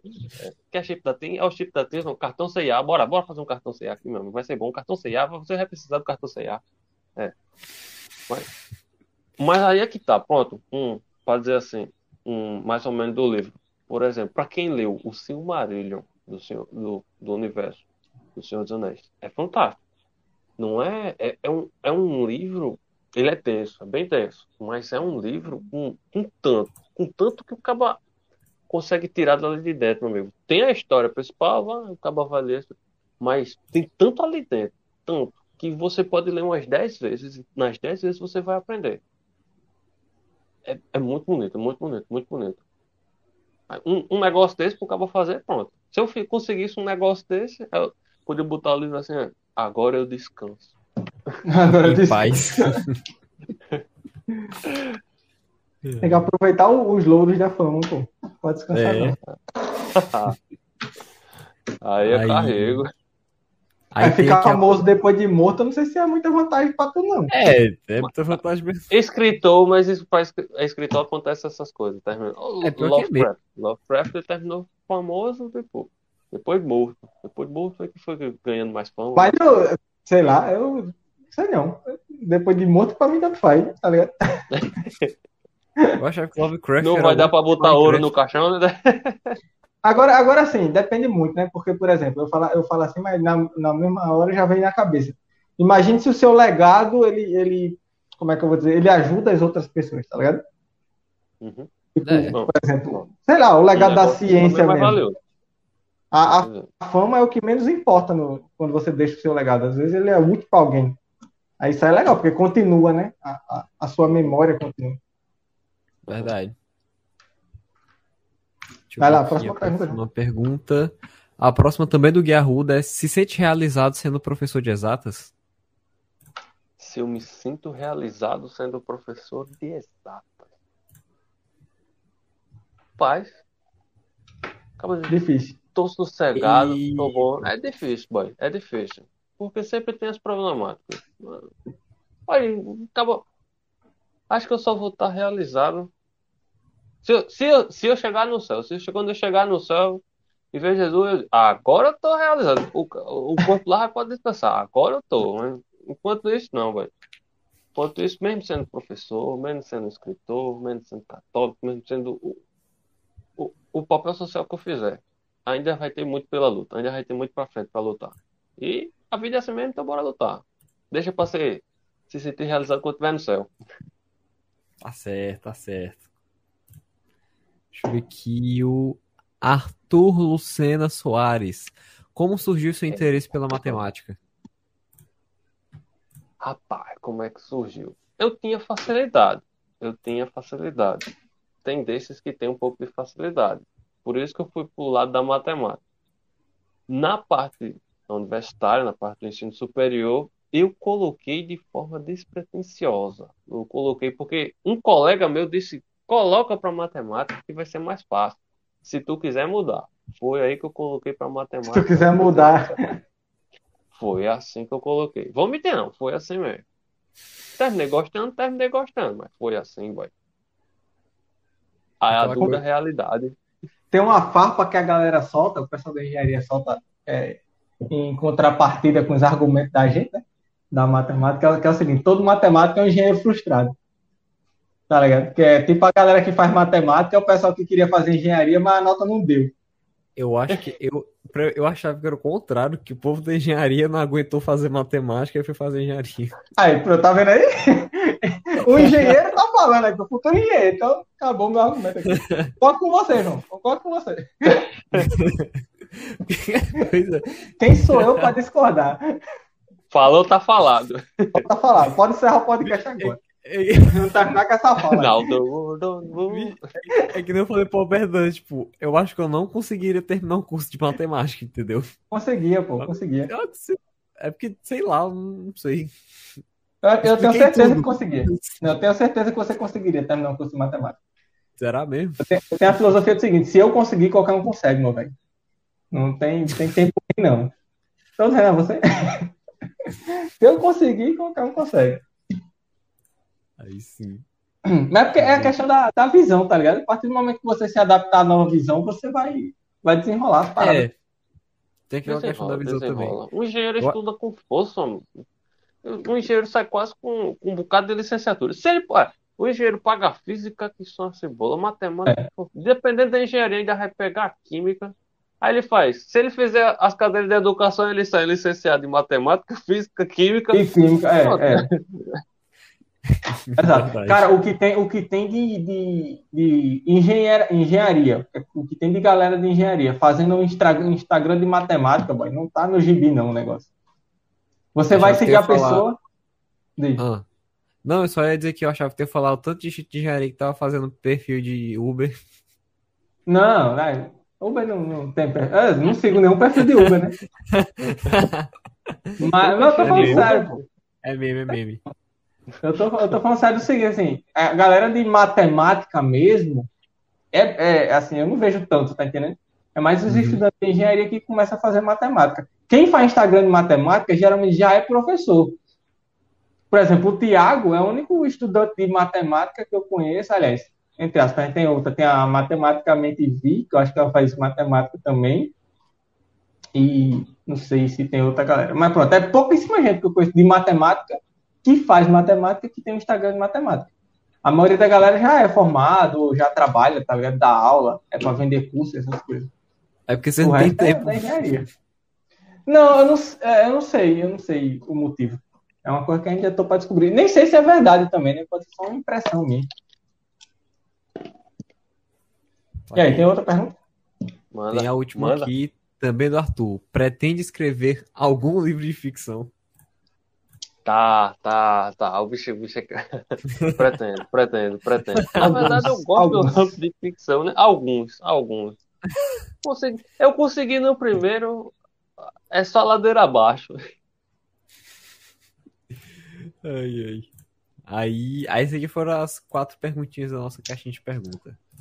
Tranquilo. Boa, boa. Eu tava com medo dessas que tinha uns cabos que diziam, perguntar um negócio cabuloso. Né? Ah, tem que perguntar, pô. Eu já tava com medo. Aí, mesmo. aí chega eu pego, pego, pedindo, pedindo integral da caixinha de perguntas. Como é que eu, eu vou resolver? Resolver aqui, a argumentação. Aí, eu vou- aí é fogo. Eu deixei eu sem dormir tentando resolver as, integral. Com a Ah, que integral de pro- 1 sobre x mais 1, dx. Olha, olha, olha. Não olha, faz isso olha, não, pô. olha. Ele vai ficar tentando resolver. Coisa não, Ele vai já tabela. pegar o caderno. Ele vai já pegar a tabela e o caderno. Ei, mas pior, se tem uma que ele não vai fazer, olha aí a tabela. Tenho quase certeza disso. Vai tentar fazer lá o, o- negócio, tentar calcular. Isso Gabriel não, é mano. anti-tabela, Gabriel. Que é isso, cara. Tá pra Ele é o cara que monta as tabela. tabelas. Ele é o cara que monta as tabelas. Aí sim. Bicho, eu imagino. Imagina, eu imagino, imagino ele fazendo engenharia, que tipo assim, a gente tem umas tabelas que eu te falei do negócio de baricentro, de centroide da figura. E a Uhum. gente tem uma, uma tabela com centroide de um monte de figura. De triângulo, de quadrado, de parábola, que não é uma coisa bonitinha, entendeu? Aí eu imagino Gabriel provando todo, toda vez. Ah, o centroide da parábola é aí- esse aqui. Aí, Eu não duvido, não. Mas, ó, o legal esqueci, da co- matemática. esqueci como é que faz. Ela vai provar. Ixi, Maria. Mas o, o legal da matemática é isso, pô. Que você não precisa estar provando toda vez. Você só precisa provar uma vez. Se você Uhum. provou uma vez que funciona, tchau. Você não precisa fazer aquilo. Você não precisa nem resolver exercício mais daquilo. Você Já sabe. É, então já sabe. Aí, como é que é? Eu ia dizer uma parada agora. Caramba, é um negócio que eu esqueci. Sim, da, da, sim, da tabela. Uma vez o professor falou pra gente o seguinte, que ele perguntou para a disciplina que a gente mais gostava, né? Mas não, a disciplina que eu mais curto assim é estatística, a parte de estatística. Esse cara, mais estatística nem é matemática. Mas, porra, estatística é o quê se não for matemática? Não, estatística é só um monte de fórmula que você decora. tá ligado? Professor de matemática disse isso. Porque é Olha, tanta é da tabela, é tanta da tabela, é tanta da fórmula que você decora, é tanta da conta que você faz que acaba sendo isso mesmo, tá ligado? É só você decorar a fórmula e aplicar. Bicho, que- hoje eu vi. Vai, pode contar. Não, só que hoje eu. Porque eu, tipo, eu faço esta- eh, probabilidade estatística, uma, uma disciplina. Só hoje eu vi umas cinco fórmulas pra calcular a mesma coisa. Tipo, ah, quando não tem isso aqui, tu usa essa aqui. Quando não tem aquilo ali, tu usa Pronto. isso aqui. Mas não foi combinatória, não. Não, não. Sei, eu ia dizer, combinatória tem disso. Não, Ó, Arranjo, estatística, permutação. combinatória achou. Quer dizer, achei menos paia quando eu aprendi. Mas continuo achando saco.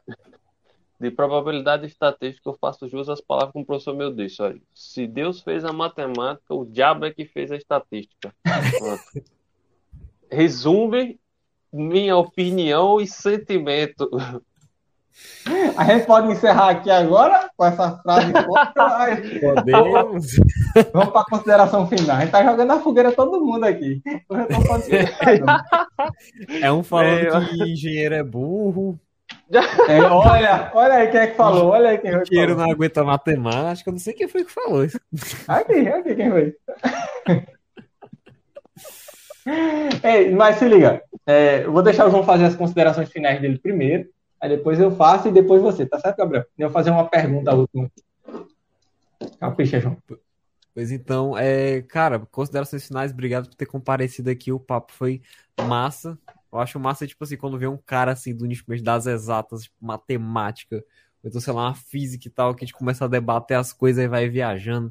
A gente foi falando de coisa, de, de problema em aberto, de, de matéria da universidade, de matemática da, da escola e tal. Então, achei muito massa o papo e obrigado pela presença.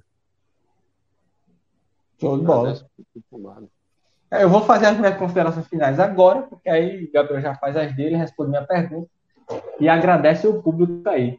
Agradecer a galera que participou. Tainara, ela comentou aqui também bastante na live de hoje. Ela falando que nas provas do Gabriel tinha que ter os cálculos, né? Como ele falou antes. Se não tiver o cálculo, é ótimo. Então, já tá- estamos vendo os frutos sendo colhidos aí, né, na- na- nos alunos. Gabriel, valeu, brigadão por você ter aceitado o convite. Tá? Também se não aceitasse, eu ia ficar de mal. Né? Tem isso também. Um pequeno detalhe, não ia chamar mais você para jogar RPG. Não, eu tô brincando. Cara, mas na, na moral mesmo, é uma honra ter, ter você aqui com a gente, conversando, e faz tempo que a gente para assim para conversar, né? Relembrar as coisas da faculdade. É um profissional que eu admiro muito. Próximo ano tem concurso do Estado, espero que você faça de novo para ter sua segunda matrícula. Isso aí, eu acho que tem, né? Não sei. Foi anunciado que ia ter. E, no mais, é isso aí. A pergunta que eu queria fazer é o seguinte, eh, Gabriel. Pelas dificuldades que você passou, tá? por toda a experiência que você teve, qual que é o conselho que você daria para alguém que está querendo entrar no, no ramo da matemática agora? E não só na matemática, como você manja de, de escrita também, né? Alguma coisa, algum projeto desse tipo. Então, eu queria saber dessas duas fontes. Conselho que você daria, primeiro, para quem quer seguir a carreira matemática, seja bacharel ou licenciado, e para a galera que tem o sonho de escrever, quer ser escritor e pá. Sei que você ainda não é escritor, mas tá no caminho de ser, né? Eu não sou um escritor publicado, ainda não fui É, publicado, desculpa. Escreveu já é escritor, né? Escreveu já é escritor. Pronto, aí você responde, dá as considerações finais, e aí a gente pode Beleza, fechar. beleza. Beleza. Rapaz, deixa eu ver, um conselho para quem está entrando no ramo da matemática agora, né? Eu ia dizer corra, mas não vou dizer isso não, porque é safadeza. Quem, olha, seja onde for, seja na matemática, seja na escrita, seja onde for. Tem uma frase que ela é bordão de um de um cara que eu sigo, que é o Ícaro de Carvalho, que ele diz que o trabalho é o que enriquece. Trabalho. Exatamente. Meu amigo, o trabalho vale tudo. Tanto na matemática como na escrita, onde for. Na matemática, se você quiser entrar na matemática, o trabalho está em quê? Em você praticar, resolver questão, estudar, entender teorema, entender as demonstrações, entender tudo aquilo ali que você vai desenrolar. Na escrita, a mesma coisa. Escreva, e escreva e escreva. Ah, um, um, pensamento, um pensamento não. Se você quiser depois, para quem quiser ser escritor, essas coisas quiser, depois dê uma olhada na biografia de Stephen King, ou somente dê uma lida no livro On Writing, que é o sobre a escrita dele. Ele sentava e escrevia. Sentava todo dia, a bunda na cadeira, sentava lá para esquentar, passava, o professor Paredes dizia, as HB, as horas HB. esquentando a cadeira e escrevendo. Então, o que vai enriquecer, o que vai fazer você ser alguém de sucesso é o trabalho. Então, trabalho, trabalho e trabalho. Bom, esse é o meu conselho que eu tenho para vocês. Então, não esqueça, trabalho. No mais, eu gostaria de agradecer o João, o Alberdão, por ter me convidado. Foi muito massa essa conversa. Fazia tempo que não tinha. Bati uma reflexão daqueles tempos vividos, os, os sete anos sofridos da faculdade, das resenhas. E de, de falar um pouco mais dessa matemática não tão amarradinha, mas tão, tão aberta e, e tão bela que é. Obrigadão mesmo. Show de bola. Valeu, galera. Valeu. Valeu, Gabriel. Valeu, João. Valeu, Albertão. Valeu, Gabriel.